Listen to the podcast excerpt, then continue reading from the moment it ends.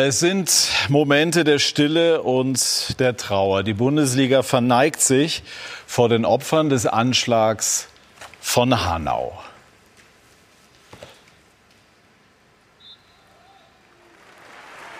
Einen schönen guten Abend, liebe Zuschauer, und herzlich willkommen zu Sky 90, die Fußballdebatte. Hanau hat uns einmal mehr vor Augen geführt, wie wichtig es ist, äh, Haltung zu zeigen gegen Rassismus, gegen Diskriminierung, gegen Gewalt. Was kann was muss der Fußball tun, um sich noch nachhaltiger dagegen zu positionieren? Das wollen wir heute Abend unter anderem besprechen. Sportlich hat die Fußball-Bundesliga eine ganz hervorragende Woche hinter sich, hat auf europäischer Bühne alles bezwungen, was sich der Bundesliga in den Weg gestellt hat. Und die Bundesliga liefert eine ganze Reihe von Themen, denen wir uns heute Abend widmen wollen. Beispielsweise ist es sehr, sehr spannend unten im Keller und es gibt Abstiegsangst, unter anderem bei Werder Bremen. Aber Werder geht einen ungewöhnlichen Weg und hält an Florian Kofeld fest. Managergipfel. Wir freuen uns heute auf zwei Charakterköpfe, sind ganz unterschiedlich, aber auf ihre Art und Weise sehr, sehr erfolgreich. Und wir freuen uns auf die Partie Chelsea gegen Bayern. Für die Münchner beginnt die entscheidende Phase der Saison. Im Vorjahr war im Achtelfinale Schluss und das soll sich aber in dieser Saison ändern. Ich sage schon mal einen schönen guten Abend, meine Herren, und darf Ihnen, liebe Zuschauer, jetzt diese Runde noch näher vorstellen. Freddy Bobic, Europameister 1996, seit 2016 Vorstandssport bei Eintracht Frankfurt, führt die Eintracht ehrgeizig, aber mit ruhiger Hand. Herzlich willkommen, Freddy Bobic. Oliver Runert, Schiedsrichter, Lehrer, ausgebildet, Stadtrat in Iserlohn und Manager von Union Berlin und auch lange Jahre auf Schalke. Klingt nach einer sehr interessanten Vita. Schön, dass Sie bei uns zu Gast sind. Der Kollege der Bildzeitung. Heidko Niederer ist Experte für die Bayern, begleitet aber auch schon seit längerer Zeit die deutsche Fußballnationalmannschaft. Herzlich willkommen. Und Jesko von Eichmann erlebte, unser Kollege von Sky Sport News AD, am Dienstag einen spannenden Abend in der Champions League, ist Experte für den BVB, aber nicht nur. Fredi Bobic, warum liebt die Eintracht diese Europa League-Abende so sehr? Es ist, es ist äh, wirklich äh, etwas sehr Außergewöhnliches und was Schönes, äh, sowas auch mal erst mitzuerleben. Ich hatte das vorher natürlich auch nicht so immer im Blick.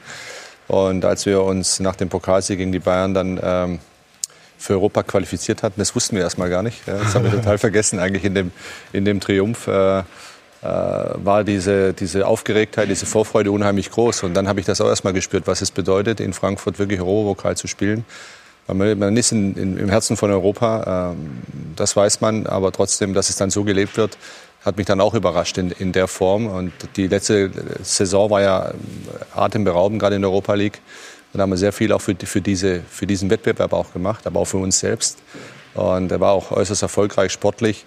Und dieses Jahr geht es einfach so weiter. Ja, also man hat es wieder gemerkt gegen Salzburg, das Licht ging an und äh, Das ist ein besonderer Spirit. Es ist, es ist unfassbar, ja. Es ist schon etwas Spezielles, muss man sagen. Herr Rundert, Sie haben gesagt, der Transfersommer, da haben Sie enorm viel zu tun gehabt, war nicht gut für die Gesundheit. Ähm, welchen Wellness-Faktor hat denn die aktuelle Tabellensituation bei Union Berlin?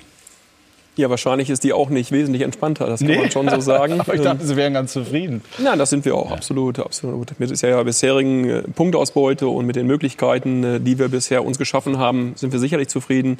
Nichtsdestotrotz sind wir sehr achtsam und wissen halt auch, dass es bis zum Ende sicherlich äh, notwendig ist, so achtsam zu bleiben.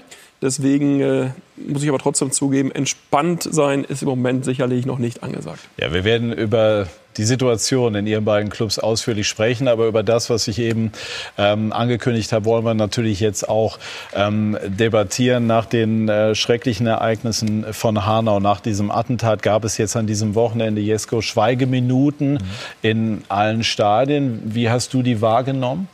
Äh, sehr emotional, fand ich. Ich fand, das war auch ein äh, ganz, ganz wichtiges und richtiges Zeichen der Bundesliga. Auch der Vereine, die natürlich auch eine Verantwortung haben. Ne? Die holen da äh, wöchentlich Zehntausende Menschen ins Stadion. Das ist ein Querschnitt unserer Gesellschaft. Da sind halt alle da, denen man dann auch alle mal zeigen kann, der Fußball steht für alles, nur nicht für das, was so Idioten dann eben auch manchmal im Stadion tun. Und da ist so eine Schweigeminute ganz, ganz wichtig. Jetzt war es so, dass leider Heiko in Gladbach äh, dann währenddessen, beziehungsweise auch während dieses Spiels, ist immer unangebracht, aber äh, an diesem Tag noch deplatzierter, Hassplakate gegen Hoffenheim mit Zehn Dietmar Hopp äh, gezeigt wurden. Wie, wie haben Sie das empfunden? Habe ich überhaupt kein Verständnis dafür. Ähm, und gerade in der Situation, an dem Tag, finde ich es halt völlig taktlos. Also es ist immer, es ist immer deplatziert, aber dass man, wenn man was zu sagen hat als Fan, ist okay, finde ich. Man kann gewisse Meinungen auch mal äußern. Dieses Plakat sicherlich nicht mit dem, mit dem Fadenkreuz, aber an so einem Tag schon mal gar nicht. Also ich finde, da muss man ein bisschen auch Instinkt haben, dass das einfach komplett der falsche Zeitpunkt dafür ist. Ne? Ja, zu jedem Zeitpunkt und hier ganz besonders, wenn man das so sagen kann. Freddy, am äh, Donnerstag bei der Schweigeminute in Frankfurt gab es auch einzelne Krakeler, die sich in irgendeiner Form äh, meinten, da zu Wort äh, melden zu müssen. Die wurden dann von der Menge mit Nazis rausrufen bedacht. Das war auch ein starkes Signal. Was ist Ihnen da durch den Kopf gegangen? Das war ein sehr starkes Signal, weil ich auch erstmal natürlich erschrocken war, als dann wirklich die Masse, aber von jetzt auf nachher sofort dann be begann auch äh, äh diese Unruhestifter dann auch äh, zur Vernunft zu bringen, ja, was schwierig sein wird, weil du kannst nicht in jeden, jedes Hirn des, jedes Einzelnen auch reinschauen, was er, was er gerade denkt oder welche Gesinnungen er hat. Wissen Sie eigentlich, immer. wer es war? Also Nein, es war, das, das war das, das, es wird natürlich dann immer darauf geschaut, aber es, das war jetzt nicht sicher. Viele haben gesagt, es würde aus, den, aus dem Salzburger äh, Block gekommen kann ich auch nicht sagen. Ich glaube es auch nicht. Ja, ja, äh, äh, das war irgendwo in der Ecke irgendwo und da hat sich der eine oder andere wahrscheinlich ja, fehlverhalten. Und äh, dann wurde es ein bisschen lauter in, der, in, in dieser Ecke, aber die wurden dann gleich niedergeschrien. Also äh, es war jetzt nicht so, dass, äh, dass das Schöne war das Signal, glaube ich. Das Signal, dass das ganze Stadion aufstand und äh, Nazi rausgerufen, Nazis rausgerufen haben. Und ich mhm. glaube, das ist das Wichtigste auch. Sie sind Stadtrat von Iserlohn, Ihrer Heimatstadt für die Linke, sind ein Mensch, der in politischen Dimensionen denkt, der sicherlich auch weiß, welche gesellschaftspolitische Kraft der Fußball hat. Wie ordnen Sie das ein? Ja, definitiv. Und dieser Kraft muss man sich halt auch einfach bewusst sein, weil ähm, so viele Menschen, wie du mit diesen äh, Gesten, mit diesen Möglichkeiten erreichst, ähm, wie viele Multiplikatoren das letzten Endes sind, ein Zeichen zu setzen, ist schon einfach ähm, sehr, sehr enorm. Und ähm, der DFB, Fritz Keller, hat es ja auch gestern Abend schon sehr, sehr deutlich gesagt, es ist einfach eine Notwendigkeit, dagegen aufzustehen. Und ich sag mal, man hat einige Transparente gesehen. Ich habe es gestern in Bremen gesehen, wo ähm, Fans halt äh, Transparente entsprechend ähm, zeigen und auch offen zeigen. Und ähm, in den Stadien ist es sehr deutlich geworden, womit man sich auch wirklich versucht zu identifizieren, nämlich mit dem Thema nicht-Rassismus. Und ich glaube, es ist ein starkes Zeichen des Fußballs und wir sollten das noch weiter runterbrechen bis in, die, in den kleinsten Bereich der Kreisligen, weil ich glaube, das ist das Statement, was wir eigentlich alle brauchen. Ja, Sie haben Fritz Keller angesprochen, den DFB-Präsidenten, und der hat sich gestern auch bei uns, bei Sky, geäußert. Hanau, das ist wieder ein Zeichen dafür, dass äh, in unserer Gesellschaft etwas nicht stimmt. Ja. Wenn sowas, wenn Antisemitismus Platz hat, wenn Rassismus Platz hat, dann ist irgendetwas mit der Gesellschaft nicht in Ordnung. Und das sieht man leider auch an manchen Wahlergebnissen, dass Parteien und Menschen Stimmen kriegen, wenn sie andere ausgrenzen oder Hass sehen wollen. Das hat in unserer Gesellschaft nichts zu suchen. Und ich kann nur eins sagen, nehmt dieses Beispiel von Münster, wo Münster gegen Würzburg gespielt hat, wo die Zuschauer aufgestanden sind und denjenigen dann auch angezeigt haben, der diese rassistischen Laute von sich gegeben hat. Und ich kann nur eins sagen, wir werden keinen Jota Platz geben für alle Menschen, die sich in der Gesellschaft, aber vor allen Dingen auf und neben dem Platz für Hass und Ausgrenzung anderer Menschen äh, geben. Das geht nicht und wir müssen hier im guten Beispiel im Sport vorangehen. Und das können wir. Das ist ein, ein klares Statement und das, das ist gut und richtig so. Und dennoch haben wir auch ein Interview geführt bei den News mit Antonio Rüdiger, der ähm, einfach der, der Rassismus als Problem im Fußball beschreibt. Er hat es selber erlebt. Rassismus hat gewonnen. Das zeigt einfach, dass diese Leute irgendwo gewinnen. Weil sie können wieder ins Stadion gehen. Es muss nicht ich sein, es kann jeder andere sein. So, und äh, die werden nicht bestraft und am Ende des Tages bin ich der Buhmann. Da habe ich gar keine andere Antwort dann als äh, zu sagen. Äh, und das ist nicht, dass ich aufgebe oder sonstiges oder nicht meine Stimme erhebe. Ich werde immer meine Stimme erheben, aber in der Hinsicht bin ich allein. Also hat, haben in dem Fall die gewonnen. Das ist eine Katastrophe. Es ist einfach, denn ich habe am Donnerstag habe ich ein Kind bekommen und man denkt nach, wenn des Tages Wird mein Kind leiden deswegen? Höchstwahrscheinlich. So wie wir, so, so wie wir heute stehen, 100% wird mein Kind auch davon abbekommen. Und Katastrophe einfach. Ja, ähm, er hat sich geäußert nach dem Spiel Chelsea gegen Tottenham. Im Hinspiel hat er rassistische Beleidigungen angezeigt und äh, man hat die Täter nicht ermitteln können bis hierher. Und äh, im Rückspiel gab es jetzt Buhrufe gegen ihn und man hat ja gemerkt, Jesko, ähm, völlig verständlicherweise, wie emotional betroffen er in dieser Situation ist. Ähm, muss der Fußball noch sensibler werden, was dieses Thema anbelangt? Alle Verantwortlichen, alle, die im Fußball in irgendeiner Form mit dem Fußball zu tun haben. Ich glaube, wir fangen gerade an, richtig sensibel zu werden. Ich glaube, das ist auch ein Prozess äh, für Toni Rüdiger. Ähm, ganz schlimme Situation. Ich kann mir das nicht ausmalen. Ich möchte mir das auch nicht ausmalen. Ich habe allerdings sowas auch schon erlebt. Auch selbst in der Freizeitliga Bochum gibt es so etwas. Nur auch da wird mittlerweile. Inwiefern? Ja, auch äh, farbige Spieler werden da auch gerne mal äh, beleidigt. Immer noch. Immer noch. Und, und was da, passiert dann? Jetzt wird aber auch verbal dazwischen gegrätscht. Ne? Also da entwickelt sich ein Bewusstsein, möchte ich damit sagen, was sicherlich jetzt gerade kommt. Ich meine, denken wir mal an Mitte der 90er, Anfang der 2000er. Da gab es das alles im Stadion auch. Das war ganz normal. Ich war ohne jetzt jemanden stigmatisieren zu wollen, aber ich war äh, für den Radiosender damals in, in Rostock, da ist die Pressetribüne mitten im Prinzip in der Zuschauertribüne, da hat Schalke mit Gerard Asamoah gespielt. So viele Synonyme für Afrikaner habe ich in meinem Leben noch nie gehört wie dort. Ne? Möchte damit sagen, es gab es schon immer, jetzt entwickeln wir ein Bewusstsein. Und wenn wir das sehen, was in Münster passiert ist, da sind Leute aufgestanden, haben mit dem Finger auf den gezeigt, In der dritten. Liga, in der dort dritten gab Liga. es rassistische Rufe. Er ist verhaftet worden. Es gab also eine Konsequenz. Und es wird ne? auch einen, einen Preis jetzt geben für, Ja. für diese Menschen, ähm, für Zivilcourage. Und auch diese Nazis rausrufe. Ich finde, das, ich finde, das ist genau die richtige Reaktion. Das ist die erste Reaktion. Und wir dürfen halt in Stadien beim Fußball, egal ob Bundesliga oder Freizeitliga, das einfach nicht tolerieren und auch nicht mehr mal als Bagatelldelikt durchgehen lassen. ne? Und das finde ich, ist jetzt gerade eine Bewegung, die ich wiederum sehr positiv finde. Das Richtige ist, glaube ich, gesagt habe. Wir dürfen auch laut sein. Ja, Ja. Wir müssen auch langsam laut sein. Und wir sensibilisieren dafür, für dieses Thema, glaube ich. Und äh, es wird auch Zeit, dass wir laut werden. Ja, und nicht einfach nur das so hinnehmen. Ja, und in den 90er Jahren richtig gesagt. Ich meine, ich bin ja nicht der typische Deutsche. Ja, ähm, ich habe das alles auf dem Platz auch erlebt, ja, in, in, in der Form. Und das ging hin und her. Das war aber eigentlich so in der Gesellschaft, ja, es wurde so hingenommen. Ja, das ist ganz normal. Fre- Freizeitplätze, Fußballplätze. Mama, Mama Kroatin, Papa Slowene. Slowene, ne? genau, da war es halt ein Jugo halt, ne? wie auch immer. Und da gab es auch schöne, schöne Schimpfwörter dazu auch und äh, schöne Nicknames, wie man so schön sagt. Ja, ja. Ähm, macht einen vielleicht. Hat sie das damals getroffen? Nee, mich hat es eigentlich stärker gemacht. Also mich hat es erstmal stärker gemacht. Das war halt so eine andere Zeit. Ja? Mhm. Das war eine andere Zeit. Hättest du da irgendwas gesagt, hätten sie alle kaputt gelacht darüber, wahrscheinlich. Ja? Ja? Das ist so. Das Mhm. ist ein Fakt. Ja? Ja? Und äh, heute sind wir so weit, dass wir auch mal aufschreien können und sagen können, halt, jetzt reicht's. Das passiert auf den Amateursportplätzen, muss noch mehr passieren, aber man soll keine Angst haben. Und das, was in Münster passiert ist, genau das muss der Weg sein.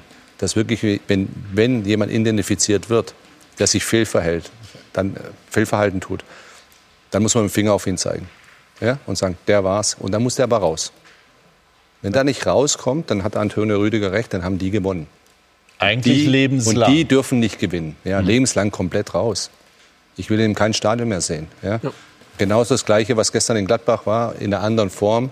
Ja, da wo es um was ganz anderes nochmal ging, aber trotzdem abscheulich ist. Genau. Die müssen raus. Vielleicht noch ein Satz dazu, das ist ja auch eben genau das Nur, Entscheidende. also ku- kurz um, den, um die Klammer, also es geht dann an so einem Wochenende jetzt auch noch mal für uns als Thema darum, auch noch mal zu sagen, Gewaltfreiheit ist ein, ein ganz hohes Gut und auch Gewaltfreiheit im verbalen Sinne. Also das heißt also, dass äh, ein Plakat äh, gegen Dietmar Hopp in diesem Moment äh, zu jeder Zeit äh, komplett daneben ist und, und aber jetzt in diesem Gesamtzusammenhang dann noch mehr auffällt, wo wir uns wirklich darüber Gedanken machen müssen, habe ich den Eindruck, dass, dass diese Gesellschaft friedlicher miteinander umgeht.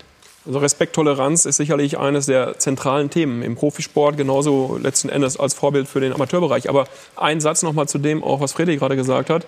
Am Ende des Tages sind es ja diese wenigen Idioten, die sich meinen, in der Masse verstecken zu können. Und jetzt ist das Gute dabei, das war in Münster zum Beispiel der Fall, dass die Masse es nicht mehr akzeptiert. Und das ist das Gute dabei, dass man wirklich sagt, nee, das wollen wir nicht. Und wir haben mit euch nichts zu tun, die diese Dinge hier verbreiten. Und wir wollen auch mit euch nichts zu tun haben und auch nicht auf Fußballplätzen. Und das ist das Entscheidende, dass wir das stärken und dass diese Menschen, und da hat Freddy hundertprozentig recht, stärken, indem wir die Leute rausziehen und wirklich auch entfernen. Ich finde auch, dass, dass diese Schweigeminute, das ist alles gut und schön, das ist auch, muss auch gemacht werden, aber das sind eigentlich die, die, diese Aktionen, die aus den Zuschauerrängen selber kommen. Das ist eigentlich das Entscheidende, dass da sich viel mehr rührt, dass man das eben nicht hinnimmt. Ja. Ne? Also ich, mich hat dieses äh, Zitat von, von Antonio Rüdiger wirklich mitgenommen, dass er quasi aufgibt. Das darf es eigentlich nicht sein. Also normalerweise muss es genau andersrum sein. Er muss jetzt gestärkt werden. Und äh, im Zweifelsfall muss man dann auch sagen, geht vom Platz und alle müssen, müssen wie eine Wand dahinter stehen. Weil das ist der einzige Weg, glaube ich, um, um den Leuten klarzumachen, es geht nicht. Ja. Wir müssen auch wissen, dass es ein langer Prozess ist. Es ist ein langer Prozess, aber der muss irgendwann jetzt mal beginnen. Und der hat eigentlich auch schon begonnen, aber es muss noch viel, viel härter äh, vorgegangen äh, werden, weil äh, Toni Rüdiger, und ich kenne ja auch äh, ein bisschen, ähm, der wird nicht aufgeben. Der wird nicht aufgeben, da bin ich mir das sicher. Hoffe ich auch. Haben ihn damals, glaube ich, zum VfB zum geholt. VfB ne? geholt damals. Also der wird nicht aufgeben. Er ist ein super Junge, er ist sehr willensstark. Aber das, was er gesagt hat, ziehe ich meinen Hut davor. Äh, äh, auch in der Art und Weise, wie er es gesagt hat, trifft den Nagel genau auf den Kopf. Haben Sie damals mit ihm auch darüber gesprochen? Ja, er war schon, wenn er, wenn er angegangen worden ist, auch aufgrund seiner Hautfarbe, äh, war er sehr schnell natürlich. Äh, und ich habe ihm versucht, natürlich auch das ein oder andere Mal mhm. zu sagen, du pass auf, du bist nicht der Einzige. Ja, das das, das, das mhm. gab schon. Frage ist, wie reagierst du darauf? Ja, mhm. ja.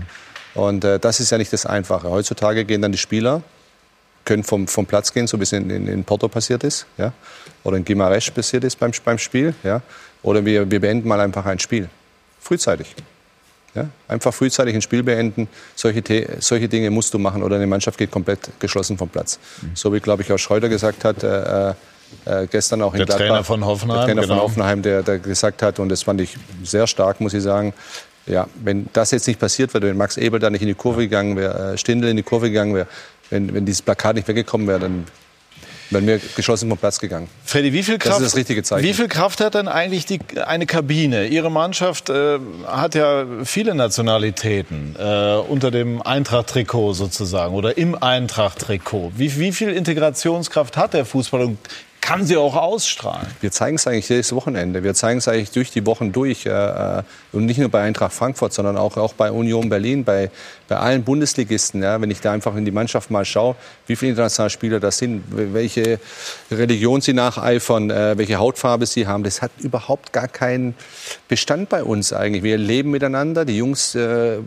träumen ja, von einer großen Karriere, zusammen von Siegen, von großen Erlebnissen, äh, jagen diesen Traum hinterher. Ja, und, und, das, und das ist das Schöne und das sieht man. Und das geht auch in, äh, wirklich, das geht partnerschaftlich. Der Fußball baut Brücken in der Mannschaft sowieso.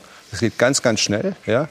Und äh, Integration pur, muss ich sagen, eine Mannschaftskabine. Wenn du siehst, was da los ist, wie viel Freude die miteinander haben. Und natürlich streiten sie sich auch mal äh, untereinander, aber trotzdem, irgendwie ist es eine Riesengemeinschaft.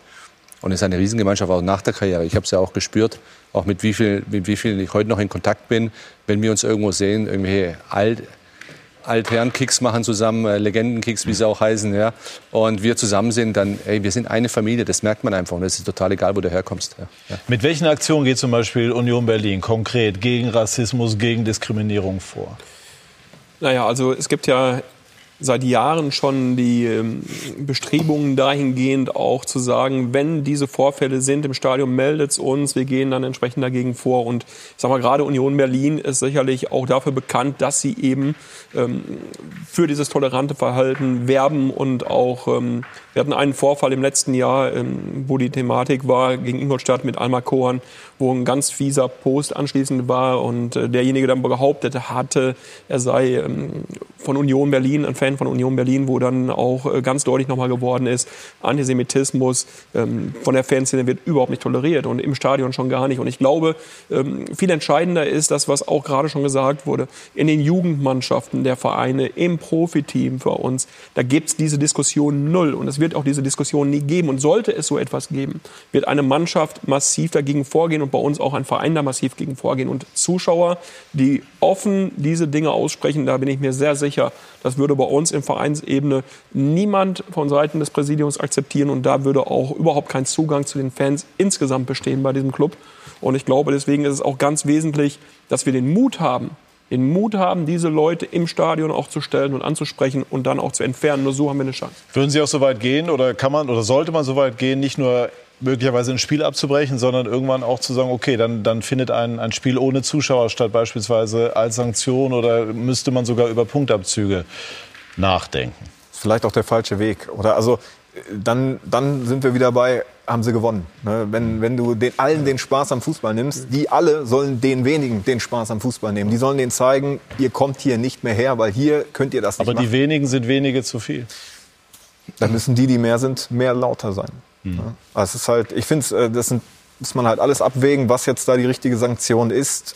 Ich bin halt wirklich dafür, diejenigen, die es tun, müssen sie identifizieren, die müssen sie rausziehen und da muss sich halt auch so eine Kurve selbst bereinigen. Ne? Umso mehr wir darüber diskutieren, äh, darüber reden, auch, auch diese Schwelle der Angst, vielleicht nicht darüber zu reden. Wir reden jetzt darüber und es wird die ganze Zeit darüber geredet. Umso besser wird's. Ja? Und, und umso mehr wird's auch dem, dem Fan draußen, glaube ich, auch deutlich, hey, er kann, er ist keiner, der anschwärzt, sondern er ist der aufdeckt und im Endeffekt das Richtige tut. Also ich glaube, wir sollten Antonio Rüdiger zurufen, dass äh, alle alles dafür tun werden, dass der Rassismus nicht gewinnt, Definitiv, ja. sondern dass er das tut, worauf er Lust hat, Fußball zu spielen, sich um seinen neugeborenen Sohn oder Tochter, weiß ich jetzt gar nicht, Sohn. zu kümmern. Sohn. Oder? Das ist doch eigentlich die, die Botschaft, die wir aussenden. Und dem absolut. Kind sagen können, du kannst ne, Ja. in, in Freude und Freiheit groß werden. So ist es. Werder Bremen hat gestern gegen Borussia Dortmund Ja. verloren. Nach passablem Spiel, aber am Ende eben doch verloren. Und Borussia hat es geschafft, ähm, irgendwie die Lehren zu ziehen, hat man den Eindruck, aus dem, was unter anderem in Leverkusen passiert ist. Kommt das so hin? Ja, nicht nur in Leverkusen. Es waren einige Spiele, äh, einige zu viele Gegentore, die der BVB kassiert hat. Und sie haben auch mit und durch Emre Can eine Stabilität gefunden, die dann plötzlich wirklich beeindruckend ist. Auch nicht nur gegen die Offensive, gegen Rashica bei Werder Bremen, sondern auch gegen einen Neymar, Mbappé und Di Maria von Paris Saint-Germain, wo sie einkassiert haben. Der war verhinderbar. Äh, ansonsten tatsächlich in kurzer Zeit haben die Spieler mal das umgesetzt, was der Trainer immer von ihnen verlangt hat. Weil das müssen wir auch mal ganz klar sagen. Es ist nicht so, dass Lucien Favre mal gesagt hat, Jungs, rennt nach vorne, kommt aber bloß nicht wieder mit zurück. Äh, der hat den schon sehr, sehr genau erklärt, wie es eigentlich zu gehen hat. Und Werder Bremen und auch äh, Eintracht Frankfurt haben darunter leiden müssen, in, wenn man es mal aus der Perspektive sieht, dass die Dortmunder einfach einen Gang hochgeschaltet haben und zwar im Zurücklauf. Mittelstürmer Freddy Bobic Hm? über Mittelstürmer Haaland. Man macht es natürlich irgendwie an ihm fest, weil er so spektakulär ist. Stößt er als Mittelstürmer in eine neue Dimension vor? Ja, in dem Alter auf jeden Fall. Also äh, jemand so in diesem Alter zu sehen, mit diesem Körperbau, mit der Geschwindigkeit, mit diesen Abschlussqualitäten, die er hat, auch gestern mit seinem rechten Fuß, äh, wie fest er die Innenseite da war, wie klar er den reingemacht hat, der Laufweg auch perfekt war. Äh, der Junge ist schon verdammt weit. Ja, der ist schon Der verdammt braucht weit. auch ja. wirklich kaum Chancen. Der, nein, man, nochmal, also der, auch das Spiel, es wurde gerade angesprochen, auch gegen uns, äh, wo, die, wo, wo der BVB 4-0 gewonnen hat, äh, da hat man auch nicht so viel auf dem Platz gesehen, aber ein Tor gemacht. Ja? Das hat er gemacht, der hat auf seine Situation gewartet und äh, hochintelligent, arbeitet viel für die Mannschaft, muss man ganz klar sagen. Äh, aber auch da bin ich äh, komplett äh, dabei. Er profitiert auch davon, dass der BVB einfach defensiv viel stabiler, viel klarer gegen den Ball verteidigt und dann die Situation, wenn sie da ist, auch eiskalt ausnutzt mit ihrem Tempo nach vorne. Aber er ist da auch der erste Faktor. ne? Also er hat da auch eine Aggressivität reingebracht. Und das ist mal ganz interessant, den zu beobachten, wenn er nicht den Ball hat, wenn er nicht aufs Tor schießt. Ja, es gab in seinen ersten Spielen gab es eine Situation, da, da gab es ein Tor durch äh, Azar. Äh, Das wurde erst zurückgenommen, dann hinterher gegeben. Aber in dem Moment, wo es zurückgenommen wurde, hat der Azar sofort gesagt, da geht das Pressing los. Ich bin hier, du darüber. War beeindruckend, auch mit 19 Jahren, mit wie viel Selbstverständnis der da auch schon über den Platz läuft. Und es steht 4-0, er spielt einen nicht ordentlichen Pass, er ärgert sich über sich selber. Und das wollen sie sehen, das will auch Lucien Favre sehen. Und das hat der Mannschaft gefehlt. Dieser Wille ist wirklich beeindruckend. Also das, das ist wirklich faszinierend für einen 19-Jährigen. Das habe ich, glaube ich, auch noch nie gesehen bei einem 19-Jährigen, dass der dieses, dieses Selbstvertrauen so ausstrahlt, diesen Willen. Das ist einfach Wahnsinn. Also du merkst dem ja wirklich äh, in jeder Pore an, dass er unbedingt ein Tor machen will, unbedingt gewinnen will. Das ist wirklich Wahnsinn. Haben sich die Bayern oder fangen die Bayern sich ähm, nach ihrer Kenntnis an, darüber zu ärgern, dass sie nicht doch äh, zugeschlagen haben oder versucht haben Ja, das, zuzuschlagen? da ist ja mal dieses Argument äh, Lewandowski. Lewandowski, ja, aber und wahrscheinlich ist es wirklich schwierig, den jetzt unterzubringen. Und man sieht ja, der, der kann schon da auf dem Niveau mitspielen. Und du musst dich wirklich fragen, wo soll er da spielen? Aber im Endeffekt werden sie sich wahrscheinlich schon irgendwann ärgern. Da bin ich mir ziemlich sicher, ehrlich gesagt, wenn man den jetzt so sieht. Ne? Müsste man vielleicht versuchen, ein äh, Zwei-Stürmer-System äh, hinzukriegen, aber ich weiß nicht, ob das für Bayern Also man könnte jetzt sagen, für einen Mann wie Haaland und dann für Lewandowski sowieso müsste immer Platz sein. Aber nun denn, die Bayern haben das so entschieden. Äh, sprechen wir auch noch über Werder Bremen. Kann das äh, stilbildend sein, was Werder macht? Also Werder hat neun der letzten zehn Spiele verloren in der Bundesliga. Sie haben zu Hause fast alles verloren in den letzten Wochen und Monaten und halten trotzdem an Kofeld fest. Ist das sinnvoll oder führt das in die zweite Liga? Vielleicht beides. also ich bin, ich muss zugeben, ich bin ja Bremer und Ja. äh, leide deswegen natürlich auch ein bisschen mit. Und ähm, ich finde Kofeld schon auch genau den richtigen Trainer eigentlich. Ähm, der passt perfekt nach Bremen, der kommt von da. Das merkt man auch einfach, dass der äh, auch voller Leidenschaft ist. Aber es ist natürlich jetzt eine Spirale ähm, gekommen, wo es wirklich schwer äh, scheint rauszukommen. Ich bin sehr gespannt, ob sie es hinkriegen, aber ähm, ich wäre trotzdem dafür, an ihm festzuhalten und äh, notfalls auch mit ihm in die zweite Liga zu gehen. Ich fände das einfach auch, auch sympathisch, weil es halt äh, nicht so der normale Weg ist, dass man sagt, äh, Trainer rausschmeißen, Feuerwehrmann holen äh, und dann kommt man vielleicht wieder in diese Spirale, äh, jedes Jahr einen neuen Trainer, sondern vielleicht einfach mal auf den Weg auch ein bisschen zu vertrauen, auch wenn er mal nach unten geht. Hat aber schon geklappt. Ne? Siehe Köln zum Beispiel. Ähm, die haben genau den Weg gewählt, haben sich getrennt, haben Gistol geholt. Da hat es wirklich sehr gut funktioniert. Ja, mal klappt's, mal klappt's nicht. So ist es. Ist das tatsächlich so? Also, ja. ja, ist so. Das Entscheidende ist doch, glaube ich, und äh, ich glaube, Oliver wird mir recht geben, erreicht er die Mannschaft noch. Das wird immer das Entscheidende sein. Ja, in der, in der, wenn du in der sportlichen Führung bist, ist das Wichtigste, dass ein Trainer die Mannschaft erreicht. Und wenn er die Mannschaft erreicht, auch bei Niederlagen, ja, dann kann er ruhig mal sechs, sieben Mal in Folge verlieren, aber er erreicht die Mannschaft noch, die ziehen mit, sie hören zu, sie arbeiten einen Plan aus und irgendwann dreht sich das dann auch wieder und äh, die Chemie stimmt dann noch. Ja? Und dann, das ist das mit das Entscheidende. Wenn du die Mannschaft nicht mehr erreichst oder die Mannschaft hört dir nicht mehr zu, dann hast du keine Chance mehr. Ja? Ja? Dann hast du keine Chance mehr. Aber ich glaube, wir können das nicht beurteilen, keiner von uns hier. Das kann nur Frank Baumann beurteilen ja? und, äh, und Marco Bode wahrscheinlich, ja? die viel, viel näher dran sind. Und wenn die der Überzeugung sind, dass es das Richtige ist, dann ziehe ich meinen Hut, da muss es auch durchziehen. Ja. Wie geht man als Manager vor? Bewertet man die Lage tatsächlich sozusagen fast täglich neu? Aus Ihrer Erfahrung? Ich glaube schon, dass man das täglich neu bewertet. Sicherlich schaut man in die Mannschaft rein und das ist genau das, was äh, gerade gesagt wurde. Du schaust, ähm, erreicht der Trainer die Jungs, was arbeitet er mit den Jungs und äh, welche, welche Zielsetzung hast du für die nächsten Wochen, für das nächste Spiel und natürlich arbeitest Gegen du täglich. Eintracht Frankfurt übrigens. arbeitest du täglich daran. Und ich denke, dass auch die Situation insgesamt ja nicht nur von den Vereinsverantwortlichen, sondern vom Trainer selbst ja auch bewertet wird. Das darf man auch nicht unterschätzen. Und ich glaube, es ist äh, ein spezieller Verein, auch Werder Bremen. Werder Bremen hat oft auf die eigenen Leute gesetzt, hat äh, aus wenig sehr viel gemacht. Und ich muss auch ganz ehrlich sagen, irgendwo werden sich die Verantwortlichen ähm, ihren Teil denken, warum sie es so machen, wie sie es im Moment machen. Und nur wechseln um des Wechseln Willens macht ja überhaupt keinen Sinn, sondern wenn musst du ja auch wissen, glauben, du hast jemanden, der uns nachhaltig hilft und der uns da stark machen wird. Und äh, wenn du davon nicht überzeugt bist, kannst du es auch sein lassen. Und ich glaube, das ist äh, vollkommen, schließe ich mich absolut an, das ist eine Entscheidung, die müssen die Verantwortlichen in Bremen gemeinsam treffen. Und äh, die kannst du nicht aus der Entfernung irgendwo ähm, treffen oder da irgendwelche Empfehlungen abgeben, weil jeder Verein unterschiedlich ist.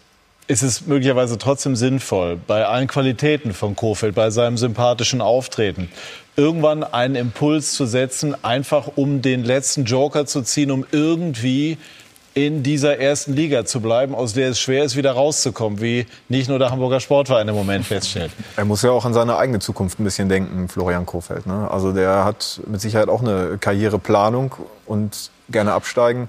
Die sah das nicht vor, nee, ja, das, stimmt. Äh, Gehe ich mal von Aber aus. ich glaube, er, so tickt er nicht. Ich glaube, dass er unbedingt Werder Bremen jetzt Absolut. äh, helfen der trägt möchte. ja die Raute nicht nur auf, auch im Herzen. Also der ist ja voll der Bremer. Mir fehlt halt bei Werder so ein bisschen einfach der, der Input von außen immer so. Es ist eine geschlossene Kommune, das finde ich, ich finde das auch äh, schön.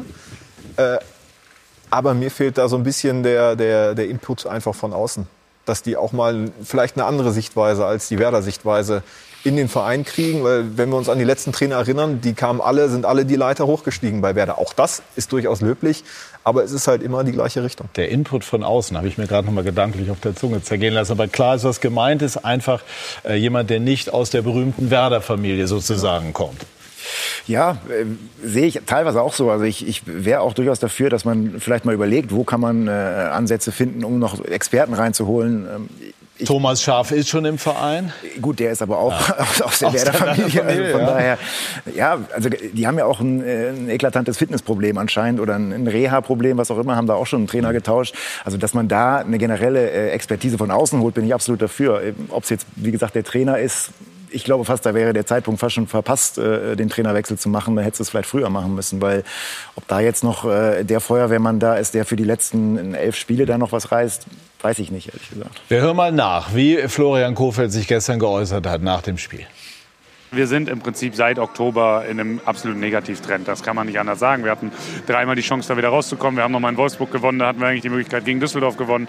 Dann das Pokalspiel gegen Dortmund. Das waren so, eigentlich, wo du sagen könntest, könnten, hätten wir drehen können. Haben wir nicht geschafft. Worauf ich das gründe, ist ganz klar. Das eine ist, dass ich seit jetzt heute das erste, das zweite Mal in dieser Saison durfte ich Spieler nicht mit in den Kader nehmen. Also diese Entscheidung musste ich treffen, über die ich mich sehr gefreut habe.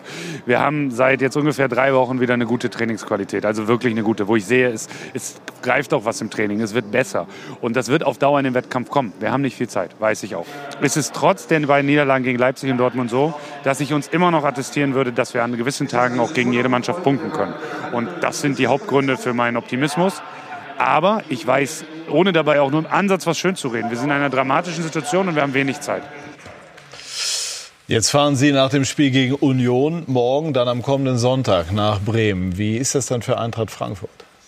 Weiß ich noch nicht. Versucht man dann von dieser Situation sozusagen zu profitieren? Oder ja, ist es nein, besonders nein, gefährlich? Erstmal, erstmal, erstmal haben Sie einen riesen Vorteil. Sie können sich eine Woche auf uns äh, äh, vorbereiten. Das ist das. Weil wir haben ja nicht nur Union jetzt morgen äh, vor der Brust, sondern, sondern noch, wir müssen noch in Salzburg spielen. Ja. Auch das Rückspiel auch noch. Also wir, hatten, wir werden schon eine sehr harte Woche haben. Äh, harte Woche haben. Ich bin mir sicher, Sie werden da alles reinwerfen. Drei Tage spiel, später spielen wir in Frankfurt wieder Pokal gegeneinander im Viertelfinale. Auch eine ganz interessante Geschichte, dass es so ist diese Geschichten. Vielfach schon die, in diese, Saison. Die, diese Geschichten schreibt eben auch nur der Fußball. Das ist genauso so Konstellationen manchmal kommt. Ja, das ist ganz, ganz eigentlich ganz spannend. Nein, also wir wissen immer, äh, es wird nie, es ist nie einfach. Ja, es ist nie einfach in Bremen zu spielen. Eine Frage an den erfahrenen Spieler und Manager in dieser Runde. Mal angenommen, man käme in Bremen zu dem Ergebnis, äh, Kofeld ist auf Strecke der Richtige, aber man hat das Gefühl, für die letzten vier oder sechs Wochen braucht man einen Impuls. Könnte man eine Beurlaubung im Wortsinne vornehmen, in dem Sinne, dass man sagt, vier Wochen kommt Thomas Schaf und dann kommt Kofeld frisch erholt, der aber gestern dann auf mich, ich habe das Interview geführt, durchaus auch noch frisch wirkte, dann zurück. Er hat einen super Eindruck bei dem Interview gestern ja. gemacht. Es waren klare Worte, es war eine klare Situationsanalyse, äh, hat nichts beschönigt, ja, ja, war total, also hat mir richtig gut gefallen, ja, in der Situation. Und die ist nicht einfach. Ja. Äh, aber ich glaube, so eine Lösung, äh, die jetzt gerade vorgeschlagen worden ist, kann ich mir nicht vorstellen, die würde in der Form nicht funktionieren. Ja. Gut, dann sprechen wir gleich weiter. Unter anderem über die beiden Herren, die hier neben mir sitzen, über Freddy Bobic und über Oliver Runert, die glänzende Transfers nicht nur in dieser Saison getätigt haben. Und das äußert sich dann auch in der Tabelle. Und morgen spielen sie dann gegeneinander. Und später im Verlauf dieser Sendung sprechen wir natürlich auch noch über die Bayern. Bei Sky 90 die Fußballdebatte.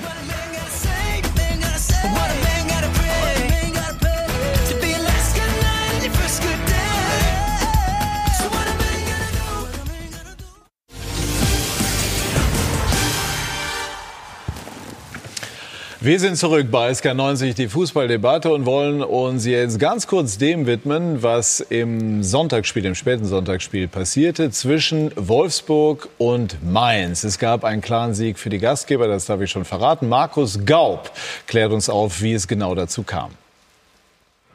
Der VfL Wolfsburg feiert den höchsten Pflichtspielsieg unter Oliver Glasner, gewinnt 4 zu 0 gegen Mainz, auch dank des Doppelpackers Renato Steffen.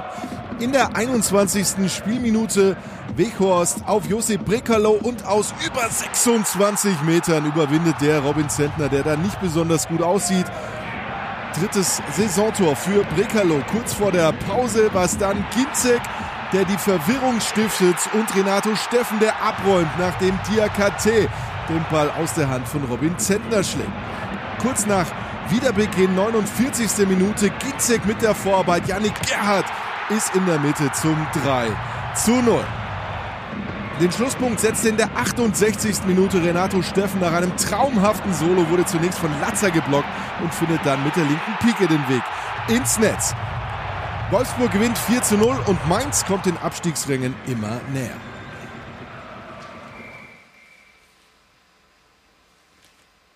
So, und da schauen wir auf die Tabelle. Die Bayern liegen oben nach dem äh, etwas knappen Sieg, aber er ist eben doch eingefahren worden gegen Paderborn, Leipzig, Dortmund, Gladbach.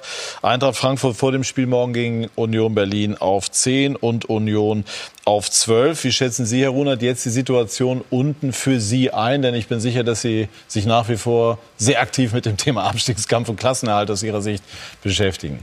Ja, man sieht, äh, dass es einfach letzten Endes an jedem Spieltag äh, eine neue Konstellation gibt. Düsseldorf gewinnt gestern, du hast ähm, letzte Woche noch neun Punkte gehabt, jetzt sind es sechs. Jetzt hast du morgen wieder die Möglichkeit auf den Relegationsplatz natürlich zu punkten vom Grundsatz her. Und wie gesagt, jedes Spiel muss gespielt werden. Ähm, das ist zwar, ist zwar immer eine schöne Floskel, aber am Ende sieht man in der Liga, dass es äh, nicht nur eine Floskel ist, sondern tatsächlich, wenn der Tabellenletzte aus Paderborn beim Tabellenersten in München bis zur 88. einen Punkt hat, ich glaube, dann ist da viel Wahres dran. Ja, und wir haben auch noch Stimmen zu dieser Partie eingefangen von Esther Sedlacek. Wir sind rausgegangen, wir wollten das Spiel unbedingt gewinnen. Mit einer Selbstverständlichkeit haben wir auch den Ball laufen lassen, äh, die Gegner laufen lassen, unsere Tore auch rausgespielt. Und äh, ja, es hat sehr Spaß gemacht, heute Fußball zu spielen. Wir haben es Wolfsburg heute einfach viel zu, zu leicht gemacht. Zu leicht gemacht zu gewinnen. Und da zählen wir alle dazu, alle, die auf dem Platz stehen, alle, die außenrum sind, dass wir, dass wir energisch dran glauben, dass wir uns nicht entmutigen lassen von, von einem Fernschuss, der dann halt mal reingeht. Und, und Robin ist ein Top-Torwart, der, der uns immer 100% Unterstützung gibt. Und jetzt hat er halt bei dem Tor, ja, war halt, war halt er mit einem kleinen Fehler dran, aber das darf uns nicht so umwerfen. Und, und diese Entschlossenheit in den Zweikämpfen, die brauchen wir. Und die hatte heute zu höheren Prozentteilen äh, Wolfsburg.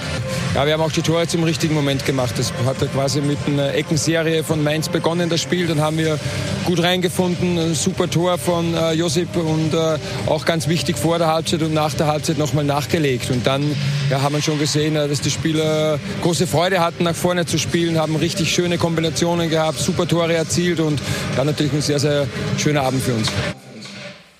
So, und jetzt sprechen wir über die beiden Herren hier in unserer Runde, die äh, mit ihrer Einkaufspolitik sehr gut gelegen haben, nicht nur in dieser Saison. Was, wenn man eine Überschrift wählen würde, ist so die, die Prämisse oder die, die Linie, die Sie verfolgen bei Ihrer Transferpolitik? Naja, zu schauen, welche Spieler für uns möglich sind zu verpflichten. Das ist, glaube ich, die Prämisse. Und ähm, Spieler zu verpflichten, die uns tatsächlich eben auch ähm, dahingehend interessieren, dass sie unsere Mannschaft insgesamt, äh, unserer Mannschaft insgesamt helfen können. Und ähm, auch natürlich, dass wir schon schauen ähm, oder versuchen zu schauen, wer passt zu diesem Club, wer kann diesem Club auch tatsächlich mitleben, wer kann unser ganzes ähm, drumherum, den Verein an sich leben. Das sind so die Versuche, die wir starten und äh, bisher muss ich sagen, dass die Jungs, die dann auf dem Platz stehen, die das machen, wirklich auch ähm, einen großen, großen Anteil einfach daran haben, dass dieser äh, Funken immer wieder überschwappt, auch auf unsere, auf unsere Fans. Ja, also Freddy Bobic und Oliver Runer, zwei in der Bundesliga mit einem sehr guten Auge. Und wir, Vinko Bicanic, haben sie mal die Perlentaucher genannt. Manche müssen tiefer tauchen als andere, um Schätze zu bergen. Oliver Runert sagt es zu Saisonbeginn. Natürlich ist es so, dass wir ein paar Spieler dazu bekommen haben, die sicherlich äh, nicht unbedingt jeder auf dem Radar hatte. Solche zu finden, das macht kaum wer besser in der Liga als Oliver Runert für Union, für die Eintracht Freddy Bobic. Und gerade der in schöner Regelmäßigkeit. Deswegen bin ich es ja gar nicht anders gewohnt, dass du eigentlich immer gefühlt von Null anfängst. Diese Saison aber noch extremer als je zuvor. Es ging die heilige Dreifaltigkeit des Eintracht-Angriffsspiels. Jovic, Aller und Revic. Weil sie konnten, weil sie wollten. Und dann? Und dann hieß es einfach, okay, die bittere Pille schlucken am Ende des Tages und natürlich äh, das Beste auch für Eintracht Frankfurt rauszuholen. Und äh, ich glaube, das ist uns sehr gut gelungen. Jo, kann man sagen. Aber Bobic hatte auch vorgesorgt. Paciencia war schon da und entwickelt sich. Es kamen Dost und Silva und sie machen es gar nicht schlecht. Interessant aber auch, neue Schwerpunkte werden gesetzt, die Mannschaft stabilisiert und, ja, offensiv verstärkt durch den eminent gefährlichen Verteidiger Hinteregger. Letzter Coup, aus Leipzig kommt hochmotiviert im Winter Ilsanka. Es gibt nicht viel lautere Stadion äh, weltweit, glaube ich, und ähm, ja, es war schon geil, mal auf der richtigen Seite ähm, stehen zu dürfen. Das Stadion, die Fans, die Stimmung. Auch Hanfurt mit dem Bobic bei Neuverpflichtungen wuchern kann. Und genauso sieht es in Köpenick aus. Einer, der in Stuttgart keinen Vertrag mehr bekam, von Runert zu Union gelotst. Der Standort Berlin äh, ist äh, für, ja, für Fußball ähm, wie gemacht, vor allem auch hier in Köpenick. Die, die Begeisterung ist riesig. Union brauchte Erfahrung. Wusste Runert, der auf Schalke sechs Jahre die Nachwuchsabteilung leitete. So kam neben Gentner Subotic, den wirklich kaum mehr jemand auf dem Schirm hatte, und es funktioniert. Ja, ich glaube schon, dass die Mannschaft sich ähm, von Spiel zu Spiel entwickelt. Da ist ein Marius Bülter, 2018 noch vierte Liga, jetzt siebenfacher Torschütze und eine Art Erling Haaland Light. Sebastian Andersson nach acht Ligatoren mit Angeboten, aber Runert konnte seinen Vertrag verlängern. Unions Ziel ganz klar. Von Entspannung sprechen wir dann, wenn wir den 34. Spieltag rum haben. Für uns ist es klar und wir haben auch gar nicht irgendwo mit irgendwas anderem kalkuliert. Aber nochmal, wir werden bis zum Ende wahrscheinlich in der Verlosung sein und wenn uns das gelingt, haben wir alles erreicht, was wir wollten. Ein klares Ziel hilft jedem Verein. Und wenn da Leute das Sagen haben wie Oliver Runert und Freddy Bobic, die können, was nicht viele können. Tief tauchen und Schätze bergen. Freddy, wie findet man diese Typen? Du brauchst gute Leute, ja, die äh, diese Typen dann auch finden. Also äh, du brauchst ein gutes Team um dich rum, äh, die genau wissen. Aber das werden äh, alle nach was sagen. wir. Bitte? Nein, das brauchst du aber. Also wenn du keine Leute hast, ich meine, alleine wirst du nicht finden. Ja? Du brauchst natürlich selber dein eigenes Netzwerk, das du mit reinbringst. Äh, Du musst Entscheidungen irgendwann treffen. Äh, Du musst das mit dem Trainer auch zusammen entscheiden, das ist auch wichtig. Ja? Wir haben einen Sportdirektor bei uns, wir haben äh, eine Scouting-Abteilung, die hervorragend funktioniert, die uns wirklich äh, immer gute Vorschläge macht. Und irgendwann kommen wir zu Entscheidungen, dann treffen wir die. Und natürlich kommt manchmal das eine oder andere um die Ecke, das nicht so geplant ist, ob das früher ein Kevin Prince Boateng war, wie auch immer, wo plötzlich eine Gelegenheit da ist, irgendeinen Spieler zu bekommen. Ja, und da muss es eben in kurzen, kurzen Gesprächen, kurzen Wegen dann zutrauen, zu sagen, machen. Ja und äh, so funktioniert es und der Boss ist Quentin Glück am Ende, dass es auch alles so zusammenpasst. Aber davon gehst du ja aus immer, dass es, dass es passt. Aber es gibt halt viele Faktoren, äh, die natürlich auch mal negativ sein können, dass der eine oder andere sich mal verletzt oder, oder dass einfach die Mannschaft vielleicht einfach schlecht drauf ist und dann heißt so wie es bei uns geheißen hat, im Anfang November nach dem 5-1 gegen Bayern, und wir waren da nicht jetzt auf Folge 7 und haben gesagt, wir werden jetzt deutscher Meister. Ja? Sondern alle haben äh, auf Mhm. Understatement auch mit, mit bewusst auch gemacht, so wie wir im Endeffekt auch sind. Dann heißt, du bist irgendwie Transferkönig fast und äh, sechs Wochen später hast du kaum ein Spiel gewonnen. äh, alle Neuzugänge sind schlecht. Also Gut, das klingt ist, nach Fußball-Bundesliga. Das ist so typisch Bundesliga, das musst du eben aushalten. Mhm. Ist aber auch wichtig, glaube ich, zu wissen, wonach man guckt. Ne? Definitiv, definitiv. Also ich fand es gerade bei Frankfurt äh, spannend, äh, die Leute, die ihr da vorgeholt habt, also diese Rebic, Aller und so weiter, das war ja wirklich spektakulär. Jetzt habt ihr m, so ein bisschen anderen Kurs, glaube ich, auch einige aus der Bundesliga geholt, ähm, wo auch nicht jeder Transfer geklappt hat. Ist, glaube ich, auch jetzt eine spannende Phase, dass man natürlich auch äh, die anderen Clubs wissen, dass da ein bisschen Geld vorhanden ist und so weiter. Ne? Ja gut, wenn du acht bis zehn Spieler pro Jahr holen musst eigentlich, äh, weil es eben so ist, dann wird auch nicht jeder Transfer immer 100% funktionieren. Das habe ich auch gesagt. Also das ist eigentlich ganz normal. Was die war Ihr Quote bester muss, Transfer? Die Quo- Quote muss stimmen. Ja, ich, ich, das würde ich nicht sagen. Das, das, das, aber weil das spannend. würde, das würde viele, viele, viele, viele abwerten. Ich könnte jetzt sagen, ja, Kevin Prince Boateng war ein super Transfer. Der war ein Jahr da, ist mit uns Pokalsieger geworden, war ein ganz wichtiger Bestandteil dieser Mannschaft. Ja. Ich könnte natürlich auch sagen, ne, Luka Jovic, weil er halt noch so viel Geld gebracht hat oder wie auch immer. Es sind da waren so viele gute Sachen dabei, auch vielleicht bei, bei Spielern, wo man vielleicht gar nicht so denkt, äh, wo man sagen, der hat, der hat seinen Job gemacht. Wichtig ist, dass die Jungs ihren Job machen, egal wie lange sie da sind. Ja. Und den so gut wie möglich machen. Und dann kann es auch sein, dass ein Spieler ist, der vielleicht einfach mal vielleicht nur zwei Millionen gebracht hat oder ablösefrei gegangen ist. Jesko, hast du geglaubt, dass Eintracht den Abgang dieser Stars, die wir eben gesehen haben, kompensieren würde können? Äh, Ich wollte auch gerade was zu sagen. Also einmal ist Glück, ja, wenn du die drei zusammenkriegst, aber wenn du die dann abgibst und dann vielleicht nicht mit der gleichen Qualität in der Spitze das ersetzt, aber dann doch mit einem André Silva und auch mit einem Bastos, das dann trotzdem so ersetzt bekommst, dass du eben nicht in der Liga unten drin krebst, sondern auch damit dabei bist, in der Europa League solche faszinierenden Spiele hinlieferst.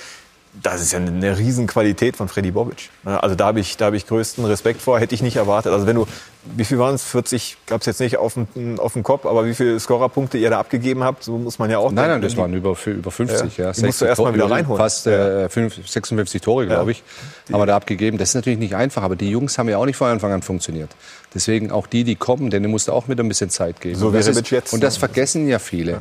Luka Jovic, Sebastian Haller haben im, im, Pokalfinale gar nicht gespielt. Das vergessen viele. Ja? Ja, also gefühlt, äh, die hätten schon zwei, drei Jahre zusammengespielt. Nein, die haben ein Jahr zusammengespielt. Dann irgendwann hat der Trainer, Adi Hütter, der es hervorragend gemacht hat, die in Stuttgart das erste Mal auf, auf den Platz geschickt.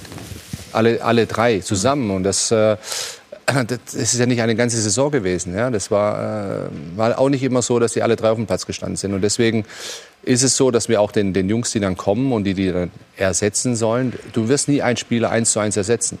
Weil jeder Spieler ist auch anders von seiner ganzen Art her und von seiner ganzen Spielart her. Sollte mal Philipp Kostic gehen, wir werden nicht den gleichen Spieler bekommen, weil den gibt es nur einmal. Ja. So eine Art Lieblingsspieler? Doch? Kostic? Mit Sicherheit für mich einer gewesen und ich weiß, wie viele mich gefragt haben und gesagt haben, wie kannst du den eigentlich holen? Ja. Äh, ich habe ihn nach Stuttgart damals geholt, ich bin total überzeugt von ihm gewesen und äh, ich, ich wusste auch, der wird funktionieren. Es gibt keinen härter arbeitenden Spieler im, im, im, Training auch, äh, der wirklich sowas von fleißig ist, sowas von, von gut ist, auch vom Typ her, von der Persönlichkeit her, der so ein schlechtes Image hatte und ich habe keine Ahnung, woher das kommt.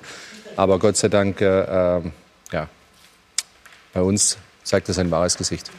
Sie sind ja auch einen ganz spannenden Weg gegangen. Also viele Aufsteiger sagen ja, also im Prinzip hat erstmal die Aufstiegsmannschaft so eine Form von Bonus. Das haben Sie im Grunde genommen, jetzt von außen betrachtet, eher unberücksichtigt gelassen. Warum haben Sie ähm, das so angestellt? Nee, das habe ich nicht unberücksichtigt gelassen, ganz im Gegenteil, sondern wir haben schon gesagt, dass die Jungs, die aufgestiegen sind, auch in dieser Mannschaft bleiben sollen. Und äh, trotzdem ist es aber auch so, dass man sagen muss, wenn du aufsteigst in die erste Liga und die Liga wechselst, dann musst du dir halt auch darüber Gedanken machen, dass neue Herausforderungen auf dich zukommen. Und ähm, diese neuen Herausforderungen heißen eben auch, dass du schauen musst, was ist für dich als Club notwendig, um eine reelle Chance zu haben, in dieser Liga zu bleiben. Und ich glaube, vor der Saison haben ähm, alle gesagt, Paderborn und, und Union Berlin sind die beiden im Grunde genommen äh, ähm, Absteiger. Ähm, von daher machst du dir natürlich deine Gedanken, auch aus der Erfahrung heraus der ähm, Jahre vorher, ähm, wo kannst du vielleicht was verändern, wer kann in, in, den Wettkampf kommen um bestimmte Positionen. Und das ist das Ziel gewesen. Und ähm, ich glaube, das gehört übrigens auch zur Wahrheit dazu. Die Transfers sind das eine. Aber alle Transfers können auch nur dann funktionieren, wenn sie in eine Mannschaft kommen, die funktioniert. Und die Jungs, die da waren, die machen einen Top-Job. Die nehmen nämlich die Jungs auf.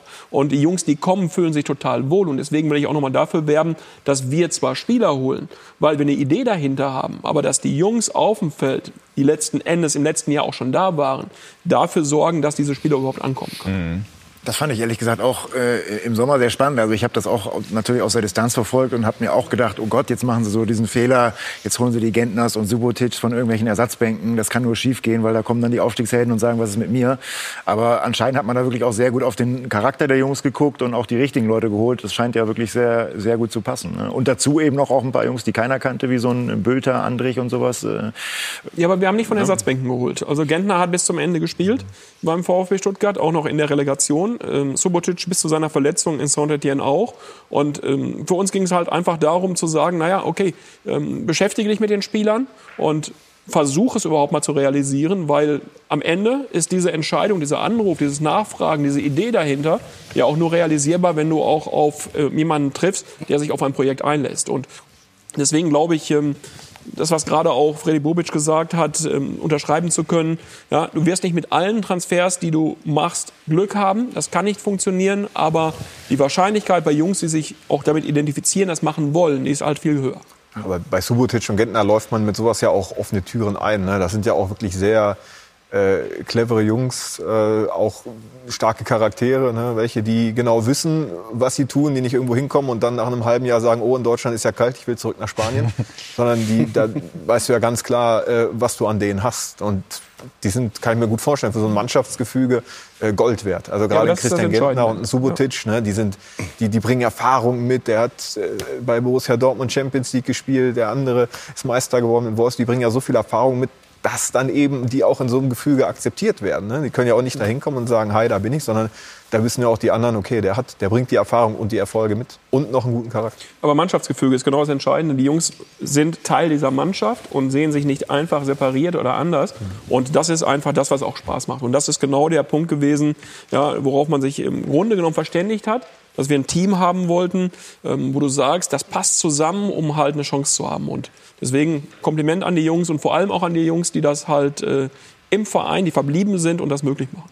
Jetzt hat sich aber einer der, der Aufsteiger, Aufstiegshelden zu Wort gemeldet, Sebastian Polter, der äh, seine Unzufriedenheit äh, geäußert hat, öffentlich. Ich glaube, in der Berliner Zeitung, wenn ich es richtig Morgenpost. jetzt ab. Morgenpost, genau. Äh, wie gehen Sie damit um? Ja, wie soll man damit umgehen? Im Endeffekt ist er alt genug, um zu wissen, was er macht. Und ich sag mal, am Ende des Tages sind es immer ähm, Dinge, die letzten Endes natürlich auch ähm, innerhalb des Teams geäußert werden dürfen, geäußert werden sollten. Und dann ist es vollkommen legitim, dass Spieler, die nicht spielen oder meinen, zu wenig zu spielen, sich halt auch dort artikulieren und auch das Recht haben, das zu tun.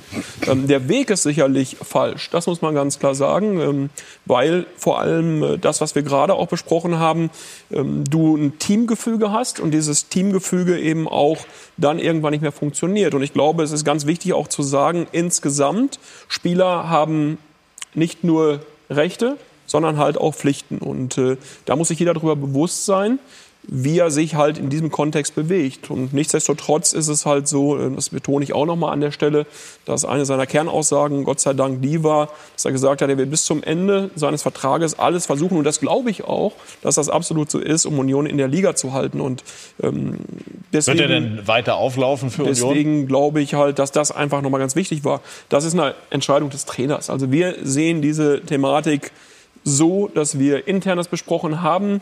Für uns ist damit das Thema zunächst einfach auch erledigt und alle anderen Entscheidungen trifft der Trainer. Und äh, ich glaube, unsere Mannschaft ist auch stark genug, selbst zu reagieren, wenn einer der Spieler ähm, da meint, ähm, Dinge machen zu müssen, die das Team betreffen. Und da glaube ich schon, haben wir einen starken Mannschaftsrat, ein starkes Team, das das selbst sanktioniert, möglicherweise und darauf hinweist. Und ähm, alles Weitere werden wir sehen. Freddy, wie kritisch war die Phase im November, Dezember. Sie haben es eben selber angedeutet. Äh, Gab es so eine längere Durststrecke? Man hatte das Gefühl, der Eintracht gehen die Körner aus.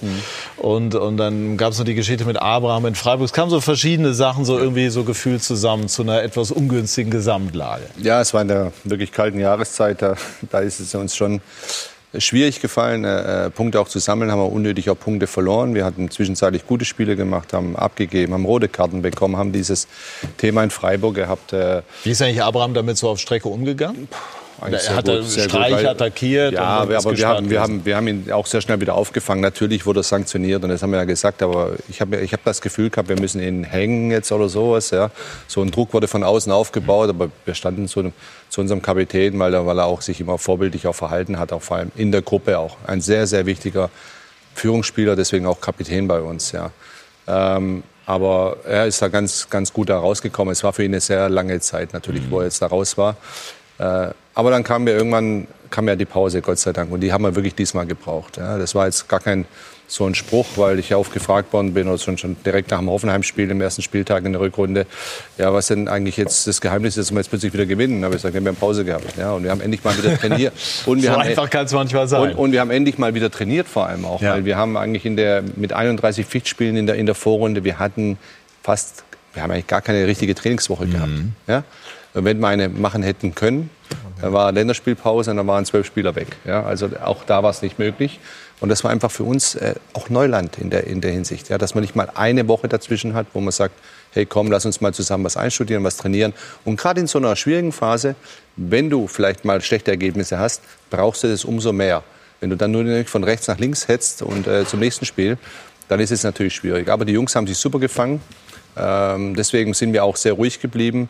Trainer macht einen Top-Job. Wir haben im, im, in, in, in den USA noch mal richtig, richtig uns alle zusammengesetzt, haben uns noch mal eingeschworen. Bei den Spielern hat man es gemerkt.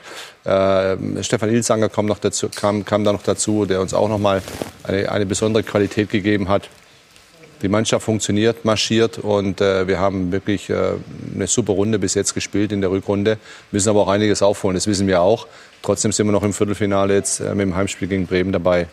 Und wir sind äh, im Europapokal auch guter Dinge, dass wir noch eine Runde weiterkommen. Ist Adi Hütter ein Name gewesen, der bei den Bayern mal gespielt wurde? So bei den allgemeinen Überlegungen nach Ich Ihren glaube- Informationen? Ich glaube, angeguckt hat man sich den schon mal, aber eine ernsthafte äh, Rolle hat er da nicht gespielt in den Überlegungen. Gibt es denn Begehrlichkeiten für ihn? Oder wird Adi Hütter den Weg gehen, den auch die Spieler irgendwann gegangen sind, wie an Jovic beispielsweise, zu einem nächstgrößeren Club? Ich glaube, das kann noch immer passieren. Ja, also, das, das, das, also so blauäugig sind wir ja auch nicht. Also eins ist klar, ich weiß nur, Adi Hütter fühlt sich wohl und das äh, ist auch kein Spruch. Ja? Und wenn er, wenn er äh, sicherlich mal äh, denkt, er müsste sich verändern, dann wird er schon auf uns zukommen. Ja? Ja? Und äh, dieses ehrliche und offene Verhältnis haben wir auch miteinander. Und es ist auch wichtig so, dass es auch so ist. Und es ist auch nichts Außergewöhnliches. Aber ich spüre bei ihm eigentlich, dass er was erreichen will noch. Ja? Und vor allem erstmal mit der Eintracht was erreichen möchte. Weil er ist erst im zweiten Jahr hier und äh, er tut uns auf jeden Fall gut. Aber auch die Eintracht tut ihm auch sehr gut. Haben Sie mal mit ihm über das gesprochen, was Nico Kovac dann bei den Bayern erlebt hat? Ja, wir reden über viele Dinge. Ich glaube, das ist ganz normal und äh, trotzdem gehört es auch nicht in die Öffentlichkeit. Ich glaube, das ist auch ganz, ganz wichtig. Aber äh, ja, Nico war ja nicht so unerfolgreich, muss man sagen. Auch bei den Bayern hat schließlich das Double gewonnen, darf man auch nicht vergessen. Ja. Haben Sie noch Kontakt? Mit Sicherheit. Ja. Und wie geht's ihm? Ihm geht's sehr gut jetzt. Ja. Ja, jetzt geht's ihm sehr gut und das ist auch das, das was. Aber der, es wird schon wieder kitzeln demnächst. Ja, da bin ich mir ganz, Haben Sie eine sicher. Idee, wo es hingehen könnte? Wir alle denken, ja, es geht nach Berlin. Ich glaube es nicht. Äh, äh, aber äh, das wird er schon richtig entscheiden. Und ich glaube, dass er ambitioniert genug ist, auch einen guten Verein zu bekommen und den auch gerne, gerne trainieren möchte. Und äh, ich hoffe einfach, dass er eine gute Auswahl hat und wünsche ihm das auch, auch persönlich. Also eher Richtung England? Das wird er entscheiden können, ja. ja aber ich, ich kann mir gut vorstellen, dass er, dass er im Ausland arbeiten kann. Bei der Gelegenheit, Sie kennen ja auch Lutz Pfannenstiel sehr gut bei Ja. Fortuna. Haben Sie eine Idee, was da die Hintergründe sind für seinen Rücktritt? Darf ich aber öffentlich nicht sagen. Ja. Aber Sie haben eine Idee. wir, kennen uns, wir kennen uns leider zu gut seit 2006, sind auch eng befreundet. Also deswegen äh, kann ich da auch keine Auskunft geben. Familiäre Gründe, hört man. Ich bin ja nicht hier, um Lutz Pfannenstiel zu vertreten jetzt. Ja. Steht Union Berlin vor einem nächsten sehr, sehr spannenden Transfersommer, weil ja diverse Begehrlichkeiten aufgrund der Leistungen der Spieler entstehen könnten oder vielleicht entstanden sind? Naja, jetzt schauen wir uns erstmal an, in welcher Liga wir dann sind. Und äh, ich glaube, davon ist auch vieles abhängig, was insgesamt passiert. Haben Sie noch Zweifel am Klassenhalt? Nein, also die Tabelle ist ja eindeutig. Wir werden mit 26 Punkten nicht drin Nicht die bleiben. Liga Also von daher, klar. von daher werden wir schon noch ein bisschen was tun müssen. Und die Situation bei uns ist auch tatsächlich so, dass wir ähm, erst in den letzten Spielen äh, gegen die tatsächlichen direkten Konkurrenten spielen werden. Also wir haben schon keinen einfachen Spielplan. Aber unsere Jungs haben halt immer mal wieder ein Spiel äh, drin gehabt, wo sie Punkte geholt haben, die man ihnen nicht zugetraut hat. Und deswegen, nein, ich habe keine Zweifel, dass die Jungs äh, bis zum Ende da alles geben werden und es auch schaffen. Aber und jetzt wieder die Einschränkung. Trotzdem gehört zu einer seriösen Kaderplanung immer beide Szenarien im, im Auge zu haben. Und deswegen ähm, warten wir mal einfach ab. Richtig ist, dass sich ein paar Jungs oder der ein oder andere eben in der Liga jetzt auch ähm, mit Sicherheit einen Namen gemacht hat, wirklich sehr, sehr gute Leistungen gebracht hat. Das macht es für uns als Club natürlich auch nochmal schön und attraktiv. Und ich bin mir ziemlich sicher, dass wir, egal was passiert, auch im nächsten Jahr wieder eine vernünftige Mannschaft stellen werden. Bevor wir gleich über die Bayern sprechen, die dann bei ähm, Chelsea sind. Wie ist das, wenn Sie als Manager in der Bundesliga als Schiedsrichter unterwegs sind? In welcher Klasse? Ja, Ich bin noch in der, bis zur Oberliga an der Ja. Linie Ja. und äh, pfeife dann auch noch mal so ein bisschen selbst zwischendurch, wobei ich meistens im Moment an der Linie rumlaufe, gebe ich zu. Aber das tut mir auch ganz gut, dann kann ich mich ein bisschen bewegen und noch mal abschalten. Und wie sind die Reaktionen auf Sie?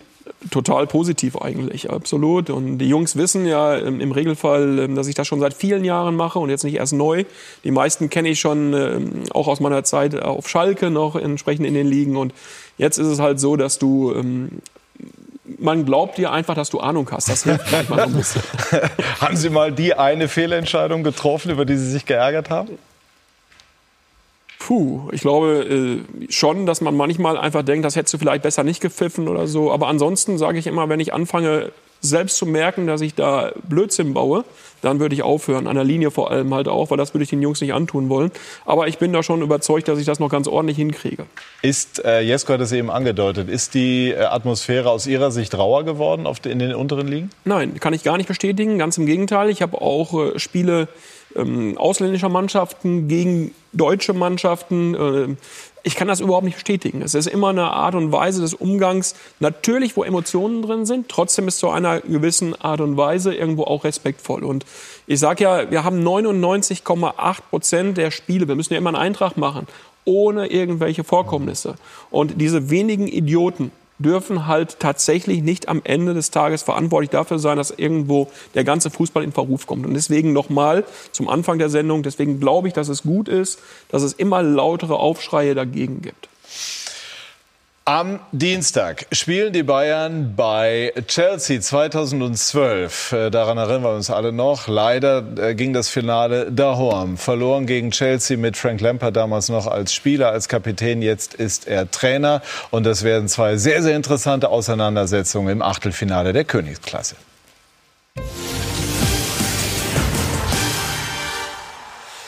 Wir sind zurück bei SK90, die Fußballdebatte. Und das Schöne an dieser Sendung ist, dass sich die Themen manchmal ganz spontan entwickeln. Nachdem ich das eben angeschoben habe, ja, das, das Schiedsrichterthema, habe ich gemerkt an der Diskussion, die sich währenddessen entwickelte, wie interessant das immer noch ist. Also wir haben ja eben schon gehört, Jesko, dass, dass du in der, in der Freizeitliga spielst, die Gangart etwas härter wahrnimmst, als Oliver Runert sie in seiner Nebentätigkeit als Schiedsrichter beschreibt. Worauf gründet sich das? Ich habe natürlich auch nur einen Mikrokosmos, den ich Ja, äh, betrachte. Ich Das ist aber bei uns die, allen so. Ich kenne aber auch die, die äh, Berichterstattung auch aus unteren Ligen im Ruhrgebiet. Da gibt's immer wieder äh, die Geschichten von gejagten Schiedsrichtern und äh, Ausfällen sonstiger Art, auch von Eltern übrigens immer gerne im Jugendfußball. Aber Natürlich sind, das, sind wir da auch im Null-Komma-Bereich, wenn wir es mal auf alle Fußballspiele äh, runterbrechen, die es gibt. Ne, das dürfen wir dabei auch nicht vergessen. Aber in der heutigen Zeit ist es halt auch richtig, dass man die Einzelfälle eben auch, dass man da auch mit dem Finger drauf zeigt. Ne? Weil dann begreifen die es auch, dass man das eben nicht mehr einfach so anonym mal machen kann. In diesem Kontext ist ja die ähm, oder liegt auch die Begründung für die härtere Gangart der Schiedsrichter gerade beim Thema Reklamation. Äh, Heiko, wie, wie bewerten Sie das? Ich, find, ich finde das deutlich zu hart. Ich finde, man muss es viel mehr differenzieren. Also es gibt Sachen, da regt sich jeder Fan auch auf, äh, übertriebenes Meckern, Schauspielern, gerne gelb dafür. Aber wenn wir die Emotionen killen, das verstehe ich halt nicht. Also du musst Wobei jetzt Emotion immer so die allgemeine Ausrede ist Nein, für alles, was gegen stimmt, den Schiedsrichter ein, ein geht. Spieler muss sich halt auch mal aufregen dürfen, wenn er eine Chance äh, verballert oder wenn er er Fehler macht und meistens ärgert er sich über sich selber und äh, das muss schon noch drin sein, das wollen wir ja auch im Sport. Also ich, und ich finde immer, man erkennt einen guten Schiedsrichter daran, dass er das Spiel wirklich äh, leitet und dass er äh, auch auf die Spieler eingehen kann und nicht sofort eine Karte zieht, äh, um sich Respekt verschaffen zu müssen, sondern einfach eine gute Leitung hat und das äh, vielleicht auf Augenhöhe regelt. Also insgesamt, äh, dass man, dass man das auf den, auf den Amateurfußball runterbricht oder den Jugendfußball runterbricht, dass die Bundesliga dafür verantwortlich ist, dass da unten Gewalt herrscht oder dass übertriebene Emotionalität da ist, ist die größte Lüge, die es gibt. Ja? Weil das gab schon, ja? auch äh, zu früheren Zeiten. Die, also da kann ich überhaupt nicht mitgehen und dass diese Aber Anweisung dass es eine Vorbildfunktion gibt. absolut, das gibt's, das gibt's, absolut. Aber wir Wenn ich dürfen kurz einfügen ja, darf, ich ja. spiele hin und wieder Altliga. Und mir ist aufgefallen, das hat sich in den letzten Jahren tatsächlich doch noch mal verändert. Und dieses Thema Reklamation ist aus meiner Wahrnehmung extremer geworden über die Jahre. Fast jeder Einwurf wird beanstandet, jedes Foul wird äh, gefühlt beanstandet. Ich habe das auch hier, mein Mikrokosmos, Mhm. das Gefühl, es hat zugenommen. Aber muss man es nicht teilweise sogar machen jetzt wegen dem Videoschiri? Das ist ja auch wieder Ja, jetzt in der mehr du- also bei uns ist jetzt kein Videoschiedsrichter, Gut, aber aber jetzt nee, geht's ja noch- nicht, aber Jetzt- das ist ja aber- in der, in der aber Bundesliga so der das Fall. als ne? Grund zu nehmen, einen, die Anweisung so öffentlich darzustellen, zu sagen, okay, pass auf, weil jetzt bei, bei Reklamieren gibt es jetzt schneller Gelb. Und das ist das, was ich den Schiedsrichtern auch immer, auch immer sage nach dem Spiel. Ja, Wenn es da mal so Probleme gab und warum dieser ein oder andere Spiel, und das war schon in der Vorrunde so, schon ein paar Mal gesagt habe, ihr erzieht die Spieler auf dem Platz. Wenn euch irgendwas zu viel ist, könnt ihr ihm Gelb geben. Ist doch gar kein Problem.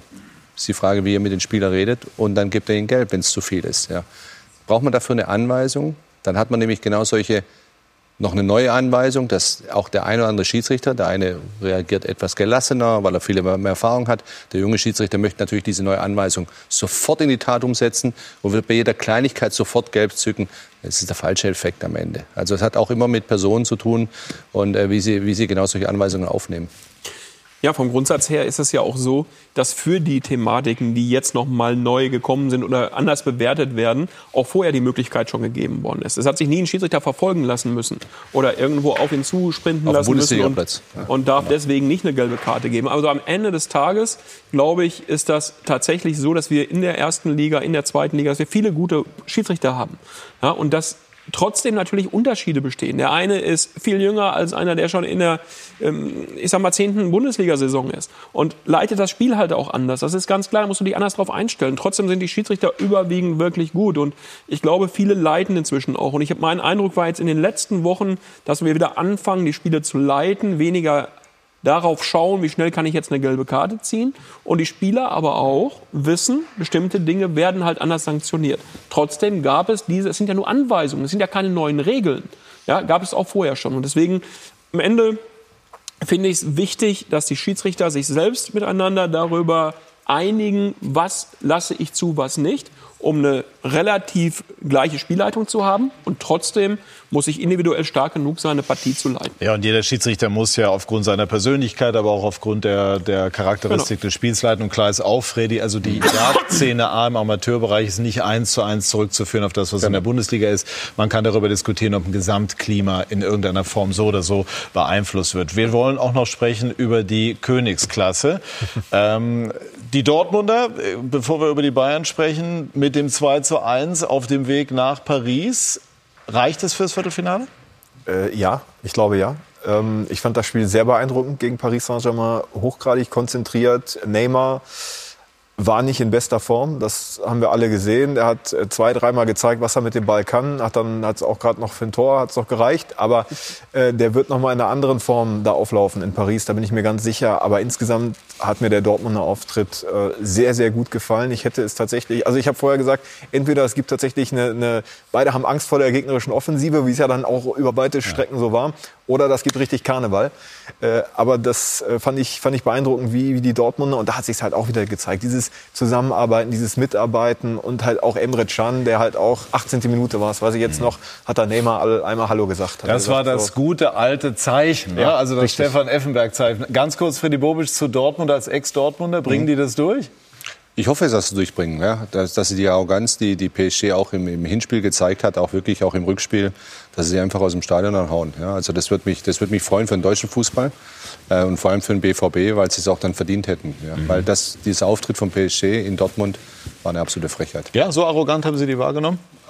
Sorry, also wenn ich die drei vorne gesehen habe, ich ärgere mich eigentlich, ich habe mich mehr geärgert vom Fernseher wahrscheinlich, aber die Dortmunder werden sich genauso geärgert haben über das Gegentor.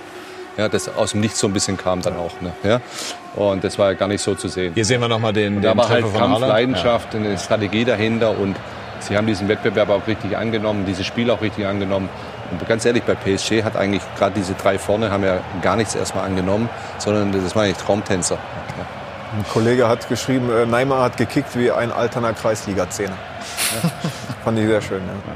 Gut, warten wir ab, was im Rückspiel passiert. Die Bayern, Heiko fahren, werden wir diese Szene jetzt auch noch mal sehen. Also Haaland kann es auch so. Er ist ein Torjäger, der alle Spielarten der Torerzielung drauf hat. Sprechen über die Bayern, fahren nach äh, London zu Chelsea. Äh, wir haben alle noch vor Augen die vergangene Saison, Achtelfinal aus gegen Liverpool. Wie wegweisend sind auch für Hansi Flick, aber nicht nur für ihn, diese Spiele gegen Chelsea? Ja, extrem wegweisend. Also das, da macht ja auch keiner einen Hehl draus bei Bayern, dass das jetzt die Spiele sind, auf die es ankommt. Also da, äh, das sagt äh, Karl-Heinz Rummenigge, das sagen alle, dass das eben, und deswegen haben sie ja auch diese äh, Entscheidung um Flick ein bisschen vertagt, weil sie genau eben jetzt sehen wollen, wie präsentiert man sich in solchen Spielen. Weil das war halt eben einfach auch der Knackpunkt der letzten Saison, diese Liverpool-Spiele, wo man eben auch einfach vielleicht ein Tick zu mutlos war, gerade im, äh, im Rückspiel. Und jetzt ist man halt sehr heiß darauf, das zu zeigen, dass es auch anders geht und dass es jetzt eben besser ist und äh, dass man wieder da ist in der europäischen Spitze. Also das ist schon wirklich, man merkt das äh, sehr bei Bayern, dass da ein extremer Fokus auf diesen Spielen liegt. Ja. Wie geht Hansi Flick damit um? Überraschend gelassen, finde ich. Ähm, also er lässt es sich zumindest nicht anmerken, aber auch er weiß natürlich, dass das, äh, das 3-2 gegen Paderborn oder äh, 4 zu 1 in Köln ist alles schön und gut, aber nicht wichtig. Diese Spiele zählen jetzt und das ist das Entscheidende. Das weiß er auch. Und ähm, ich glaube, dementsprechend wird auch die Anspannung bis zum Dienstag noch äh, etwas größer werden. Ja, er hat sich ähm, zu dieser Situation geäußert. dass letztendlich für mich so ist, dass der FC Bayern ja, auch ein bisschen Ruhe hat, sich zu überlegen, was in der Zukunft passieren soll. Und wenn man überzeugt ist, dann, dann wird man eine Entscheidung treffen. Und äh, ich sag mal, wenn das dann so sein sollte, dass ich, ja, dass ich, dass ich, äh, dass sie einen anderen Trainer haben wollen, dann geht bei mir die Welt auch nicht unter, dann geht mein Leben auch weiter. Also es ist einfach jetzt so in der Situation die, dass, dass ich mich ko komplett auf das konzentrieren, auf das Hier und Jetzt und alles andere und alles andere, oh, das wird die Zukunft zeigen. Wäre es, Freddy, überinterpretiert zu sagen, das klingt einen Hauch genervt? Nee, also wenn man Hansi Flick ein bisschen kennt, der, der geht eigentlich ganz gut mit der Situation um. Ja, und das ist ganz entspannt eigentlich, ganz ehrlich, große Lebensängste hat er, das weiß ich. äh, es ist einfach ein unheimlich sehr sympathischer Mensch auch und äh, so, geht er, so geht er damit auch um. Äh, ganz, ganz, ganz entspannt eigentlich. Ja. Wenn die viele Pressekonferenzen, wenn ja fast jede Pressekonferenz wurde von Bayern gezeigt, ab und so läuft das nicht mehr nebenher bei mir im Büro. Aber er macht da einen unheimlich unaufgeregten Eindruck und klare Statements. Und, und es ist so. Ich glaube, wenn selbst wenn er nicht Trainer mehr wäre in der neuen Saison, geht es für ihn wieder weiter. Da macht er sich gar keinen Kopf. Ja. Aber es ist, man muss schon sagen, es hat da schon auch eine gewisse Entwicklung stattgefunden. Also in der Anfangsphase unter Hansi Flick war er wirklich auch sehr dankbar, dass er da sein darf äh, und, und hat auch sehr wohlwollend so diese Kommentare, die ersten von den Bossen wahrgenommen, dass das ein schöner Fußball ist. Aber mittlerweile gerade so über die, über die Winterpause und jetzt diese Erfolgsphase merkt man ihm eben auch an, dass er durchaus mehr will und dass er da durchaus auch gerne mal ein Zeichen sehen würde, äh, dass man eben ihm auch mehr zutraut und äh, dass es eben vielleicht jetzt nicht nur von diesen Spielen abhängt, sondern dass man generell einfach sagt, äh, du bist unser Mann äh, und das vielleicht noch ein bisschen deutlicher sagt. Also ist das schon so, es ist schon, hat schon ein bisschen was sich geändert. Mhm. Und wir reden hier über einen Trainer, der die Bayern wieder auf Platz 1 geführt hat. Ne? Also das ist schon auch gegen starke Konkurrenz. Das zeigt schon seine Qualität, wobei ich mit den zweiten Halbzeiten, die die Bayern spielen, manchmal auch denke, oh, haben sie das wirklich im Griff? Also ist das dann wirklich das Pferd, was, was so hoch springt, wie es muss? Oder äh, fehlt da gerade irgendwas, was dann auch vielleicht die Bosse sehen und dann denken, hm, vielleicht haben wir noch einen anderen Trainer, der aus dieser Situation mehr rauskitzeln kann. Aber Rummenigge soll sich im morgigen Kicker so äußern, sehr loben, dass er sagt, er hat einen klaren Matchplan. Das erinnere ihn unter anderem an Van Gaal, an Guardiola, also an die, an die wirklich, an die Granden, die auch äh, den Stil der Bayern geprägt haben. Ist die Tendenz eher Richtung Flick?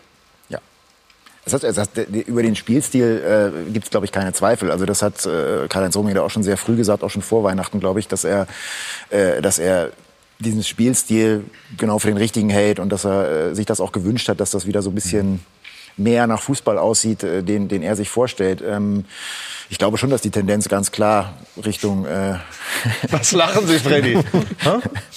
Nix. Doch? Ist ja gar nichts dazu mehr. Ja. Nee, aber also den gab es vorher nicht, oder was? Doch, den, ja, es der geht war, nur der nach Gewinn, anders. Es geht doch nur nach Gewinnen bei, und Verlieren bei Bayern München. Das ist das Entscheidende. Ja? Ja, Wenn du gewinnst, ist alles gut. Ja? Ist Normalerweise. Richtig, ist richtig. also hat, äh, ohne Matchplan hat Nico Kovac das Double gewonnen zum Beispiel. Ich bin jetzt nicht der Anwalt von Nico Kovac. Aber ohne Matchplan hat er das Double gewonnen mit Bayern München. Vermutlich nicht. Ja. Also es ist schon, ist schon spannend eigentlich, wie das manchmal auch so dargestellt wird. Und natürlich ist es für die Medien natürlich super spannend, auch immer da ein paar Reizpunkte zu setzen. Da habe ich auch Verständnis dafür. Ist ja jetzt Aber, nicht nur eine Sache der Medien. Äußert ja jemand wie Rummenigge selber. Ja, auch, das, ne? das finde ich dann auch interessant, dass dann manchmal sowas kommt. Und, äh, äh aber gut, äh, man muss, man muss auch ein bisschen die Blätter füllen. ich, ich verstehe das durchaus mit äh, den, den Coach-Aspekt, ja. aber es sagen ja zum Beispiel auch die Spieler selber, dass, es, dass, dass das eng mehr... Welche Spieler? Ja, jetzt gerade hat es, äh, glaube ich, Lewandowski hat es gesagt. Äh, Kimmich hat es, glaube ich, auch zuletzt gesagt. Also es haben durchaus einige Sicherlich gesagt, hat es auch ein Thomas Müller gesagt, ja. Freddy. Man kann ja auch sagen, dass Kovac es nicht optimal mit Müller gelöst hat. Das ja. wäre ja eine sachliche, ganz ja, normale Kritik. Das, das, ist doch ganz normal. Das war ja auch nicht schlimm. Ja. Und jetzt geht es weniger um, um dieses Thema, ja, sondern, sondern eins ist klar, ich kann halt dann damit nichts anfangen, wenn jemand erfolgreich gearbeitet hat und plötzlich ist, hat er vielleicht mal eine schwere Phase gehabt es geht bei den Bayern Fakt ist eins nur nach Ergebnis. Und es wird auch hier dieses Spiel, was im Hintergrund ist, Chelsea gegen Bayern, diese Runde, das wird eine ganz wichtige Runde sein. Weil hier ist ganz klar FC Bayern Favorit. Und wir vergessen aber Chelsea. Das ist eine ganz junge Truppe. Und die ist hungrig. Ja.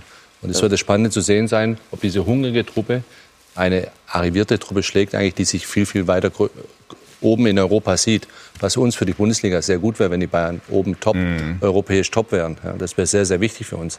Das wird eine ganz, spannende, eine ganz spannende Runde sein. Das ist eine junge, hungrige Mannschaft, die nicht viel einkaufen konnten, weil sie die Transfersperre hatte gegen eine, eine ja, eigentlich so wirklich eine Klasse-Truppe wie den FC Bayern. Wer wird sich da durchsetzen?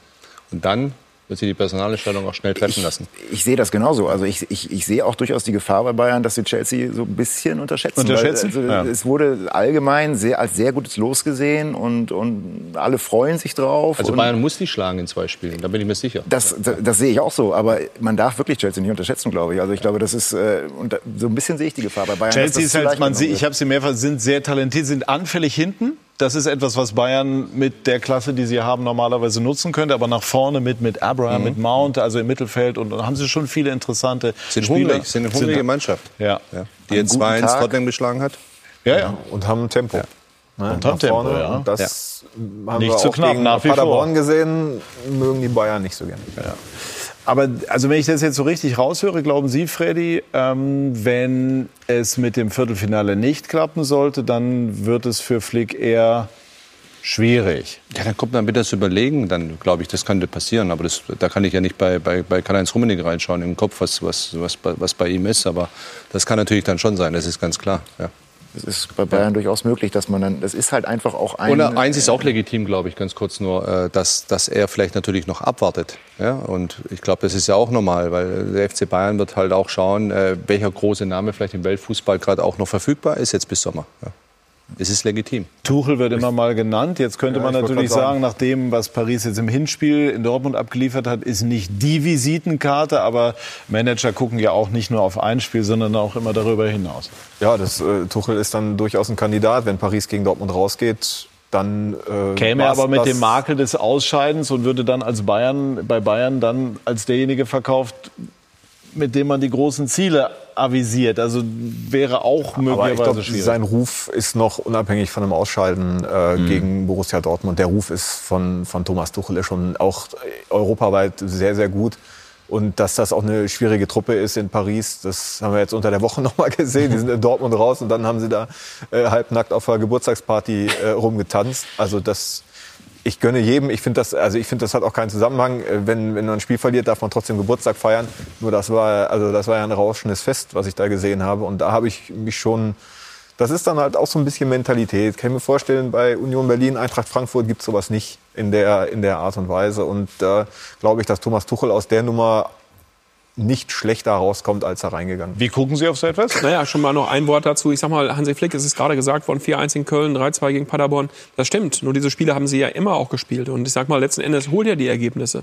Und es ist bei Bayern München doch tatsächlich so, äh, Matchplan Match hin, Matchplan her. Also ich glaube, da geht's rein um Ergebnisse. Und die Ergebnisse dort sind natürlich ein bisschen anders als bei uns. Da gibt's eine deutsche Meisterschaft, die vorausgesetzt wird. Und da gibt's eigentlich auch eine Champions League, die unbedingt mal gewonnen werden soll. Und am Ende des Tages Pokal, das Double ist ja fast schon im Grunde genommen, in Anführungszeichen, abgehakt. Und deswegen glaube ich, dass diese Spiele Chelsea tatsächlich abgewartet werden, ähm, um dann zu sagen, Mensch, machen wir das tatsächlich, machen wir es nicht. Und ich bin schon davon überzeugt, und das muss man klar sagen, dass Bayern München, ähm, ob jetzt nur eine Halbzeit, ob zwei Halbzeiten, nicht umsonst wieder Platz eins belegt. Ähm, ich glaube schon, dass Hansi Flick eben dort in der Mannschaft eben auch gut ankommt. Dass er einen Matchplan hat, ist für mich klar. Das hat jeder Trainer und Hansi Flick ist ein sicherlich guter Mann. Und deswegen am Ende guckt man schon darauf und äh, sagt natürlich, Bayern München in der Champions League weiterkommen zu lassen, würde uns allen gefallen. Für die Bundesliga gut. Ja. Und ich bin auch sehr, sehr sicher, muss ich auch nochmal an der Stelle betonen, ähm, dass man dieses Spiel oder diese Spiele gewinnen wird und eine Runde weiterkommt. Mhm. Gut, also Double, äh, ja, aber äh, wir hoffen natürlich jetzt einfach mal so aus neutraler Sicht, dass es dann doch noch ein spannendes äh, Duell um die deutsche Meisterschaft äh, geben wird. Wie, inwiefern hängt die, die, Zusa die Zukunftsplanung der Bayern auch was die Spieler anbelangt, auch von dieser Partie ab? Denn man hat ja die Vertragsverhandlungen im Grunde genommen zurückgestellt, bis die Spiele gegen Chelsea durch sind. Ja, man will natürlich auch da sehen, wie, wie bewegen sich die, die Spieler, die, äh, die vielleicht jetzt ein bisschen auf der Kippe stehen in so einem Spiel. Das sind halt einfach die Messlatte-Spiele, würde ich mal sagen. Also das sind die, wo du dich zeigen kannst oder wo du halt auch untertauchen kannst. Ne? Und das ist, betrifft dann halt so manchen Spieler auch. Ähm, Wen besonders, Thiago? Ja, so ein Thiago ist natürlich schon so ein bisschen die Frage, was ist mit dem? Also der kann wirklich wunderschön Hackespitze 1, 2, 3, aber man hat auch manchmal das Gefühl, in den großen Spielen ist er nicht ganz so zu sehen. Ne? Also das, ist, das hängt ihm so ein bisschen nach. Deshalb würde ihm das natürlich auch gut tun, wenn er vielleicht so ein Spiel mal wirklich dominiert und äh, gewinnt, in Anführungszeichen. Ähm, Le Lewandowski, Freddy Bobic schmunzelt so still. Ja. Ich versuche gerade zu Können wir überlegen. über Lewandowski reden? Das ist ja ein Traum. Ja. Dachte ich so jetzt vielleicht. Zehn Tore in der Vorrunde. In der Champions League Vorrunde. 25 in der Bundesliga. 25 in der Bundesliga. Ein perfekter Stürmer im Moment? Habe ich schon vor Jahren gesagt auch schon. Das ist für mich der, eigentlich der Stürmer, der alles hat. Ja, ja. Alles hat und äh, ich habe auch letztens irgendwo mal, ich weiß nicht, war glaube ich in der Vorrunde eine Quote gesehen von seiner Zeit bei Bayern München, dass er da waren es 73, äh, 93 oder 97 Prozent aller Spiele gemacht hat.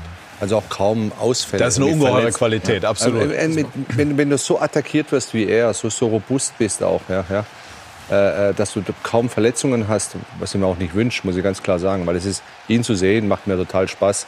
Das ist der perfekte, der perfekte Neuner. Gott sei Dank gibt es ihn noch. Ja. Ja, das sagt der Und, frühere und, Mittelstürmer und, Freddy und er Bobic kann es wirklich schaffen. Ich glaube sogar, Ja. ich bin der festen Überzeugung, dass er es schaffen kann, die 40-Tore-Marke zu knacken. Ja, und in der Champions League äh, gibt es ja diese Diskussion, äh, warum trifft Lewandowski nicht in den K.O.-Spielen? Haben Sie eine Erklärung? Oder- Schwierig eigentlich. Ne? Das ist äh, schwierig zu sagen eigentlich. Also das, das, das hängt das eine mit dem anderen zusammen, wie die Mannschaft natürlich auch dementsprechend auch drauf ist. Ja? Also Ich, Mhm. mein, ich kann mich noch gut erinnern, in Dortmund, glaube ich, hat er nicht mal äh, Real Madrid mit Ja, ja. vier Toren Ja, ja. weggeschossen. Ja, ja. Das war auch eine K.O.-Runde, ne? Ja, ja. War auch eine K.O.-Runde. Also Halbfinale. er kann das. Ja, Nee, nee, Halbfinale. Halbfinale. Halbfinale, Halbfinale und Viertelfinale, genau. Ja, Viertelfinale. Also er kann das schon. Er Ja. kann das schon. Vielleicht ist, ja, das ist einfach so als Stürmer. Manchmal weiß es auch nicht, warum es nicht funktioniert. Aber es, er ist ja nicht alleine auf dem Platz. Also. Er Jetzt hat ist ja aber schon bewiesen, schwer. dass das kann, das wollte ich auch gerade sagen. Also es ist ja nicht so, dass das, dass das sich jetzt durch seine ganze Karriere zieht mit den K.O.-Touren. Aber zuletzt war es tatsächlich etwas mager, das muss man schon sagen. Also, Also wäre sicherlich am Dienstag da mal an der Zeit. Was ist denn mit Neuer? Der so gesagt hat, er habe noch keine rechten Signale für eine Verlängerung über Ja, 2021 also- hinaus bekommen. wenn man Neuer ein bisschen kennt, äh, hat ihm, glaube ich, diese Nübel-Geschichte deutlich mehr zu schaffen gemacht, als er so gemeinhin zugeben mag. Also das, ich glaube, der ist schon jemand, der das so ein bisschen als Affront sieht, dass ihm da so ein ehrgeiziger Junger jetzt an die Seite gestellt wird äh, und möglicherweise sogar noch eine Zusage hat, mündlich, schriftlich, wie auch immer, schriftlich glaube ich nicht. Ähm, dass er da gewisse Spiele macht. Also das mag der halt nicht. Der hat schon das Selbstverständnis, wenn ich äh, nicht gerade humpel und nicht laufen kann, dann stehe ich auch im Tor. Und von daher wird das sehr spannend sein ab Sommer, wie das so weitergeht. Und ich glaube, das hängt natürlich dann auch mit der Vertragsverlängerung sehr eng zusammen. Ne? Also er wa- erwartet da, glaube ich, auch ein paar Signale, dass er äh, auch die nächsten Jahre noch die Nummer eins ist. Und äh, da bin ich sehr gespannt, wie das ausgeht. Auch hier schmunzelt Freddy Bobic. Lassen Sie uns teilhaben an dem, was Ich finde, wenn der mit einem Arm, einem Bein äh, äh, ist, ist Manuel Neuer immer noch der Beste im Endeffekt. Also er hat jetzt mal einen Fehler gemacht, glaube ich, am Wochenende ist irgendwie am Ball vorbeigelaufen. Das kann mal passieren. Ja, ist auch sehr windig gerade aktuell. Ähm, es ist ein unfassbarer Torwart. Ja. Und bleibt ein unfassbarer Torwart. Und also wird auch dann wird es schwer für Nübel. Da bin ich mir sicher. Ja. Ja. Man hat ja bei Nübel jetzt auch gesehen, dass ihm das anscheinend Ja. zu schaffen macht. Also ich meine, ich kann das verstehen, das ist ein junger Torwart und nach dem Wechsel gab es ja auch jede Menge Kommentare aus allen Richtungen, Experten. Auch der Bundestrainer hat so ein bisschen angedeutet, ob, ob, das, ob das so der richtige Schritt ist, äh, was ich auch verstehen kann. Und das bleibt ja bei so einem jungen äh, Torhüter dann auch nicht, äh, also das, das merkt er sich natürlich auch irgendwo. Ne? Und also ich glaube schon, dass, der, dass das für den eine ganz schwere Rückrunde wird, ehrlich gesagt. Was glaubt denn die Runde abschließend? Was äh, holen die Bayern in London? In, in London oder in beiden Spielen? Äh, in London zunächst In mal. London. Ein Auswärtstor schießen sie. Unentschieden zu Hause machen sie es klar. Ich glaube, sie gewinnen auch in London. Also ich bin mir ziemlich sicher, dass äh, Bayern den Fokus hat für diese Spiele und ähm, auch genau weiß, dass da eine Mannschaft kommt, die sehr, sehr hungrig ist und die mit Sicherheit ihnen auch da alles abverlangt. Trotzdem haben sie die Qualität, um auch äh, in, bei Chelsea zu gewinnen. Ich bin für alle deutschen Mannschaften im Europapokal. Sie müssen weiterkommen und sie werden weiterkommen. Also ich glaube durchaus im Hinspiel könnte es ein bisschen äh, überraschend äh, ausgehen, dass es eher Richtung Chelsea geht oder vielleicht ein Unentschieden, aber ich glaube im Rückspiel machen sie es dann, klar. Gut, also wir werden sehr genau darauf schauen. Ich bedanke mich ganz herzlich für die muntere Runde. Dankeschön, danke Ihnen, liebe Zuschauer, für Ihr Interesse. Alle Spiele, alle Tore bei uns im Anschluss. Machen Sie es gut. Tschüss und auf Wiedersehen. Schönen Abend.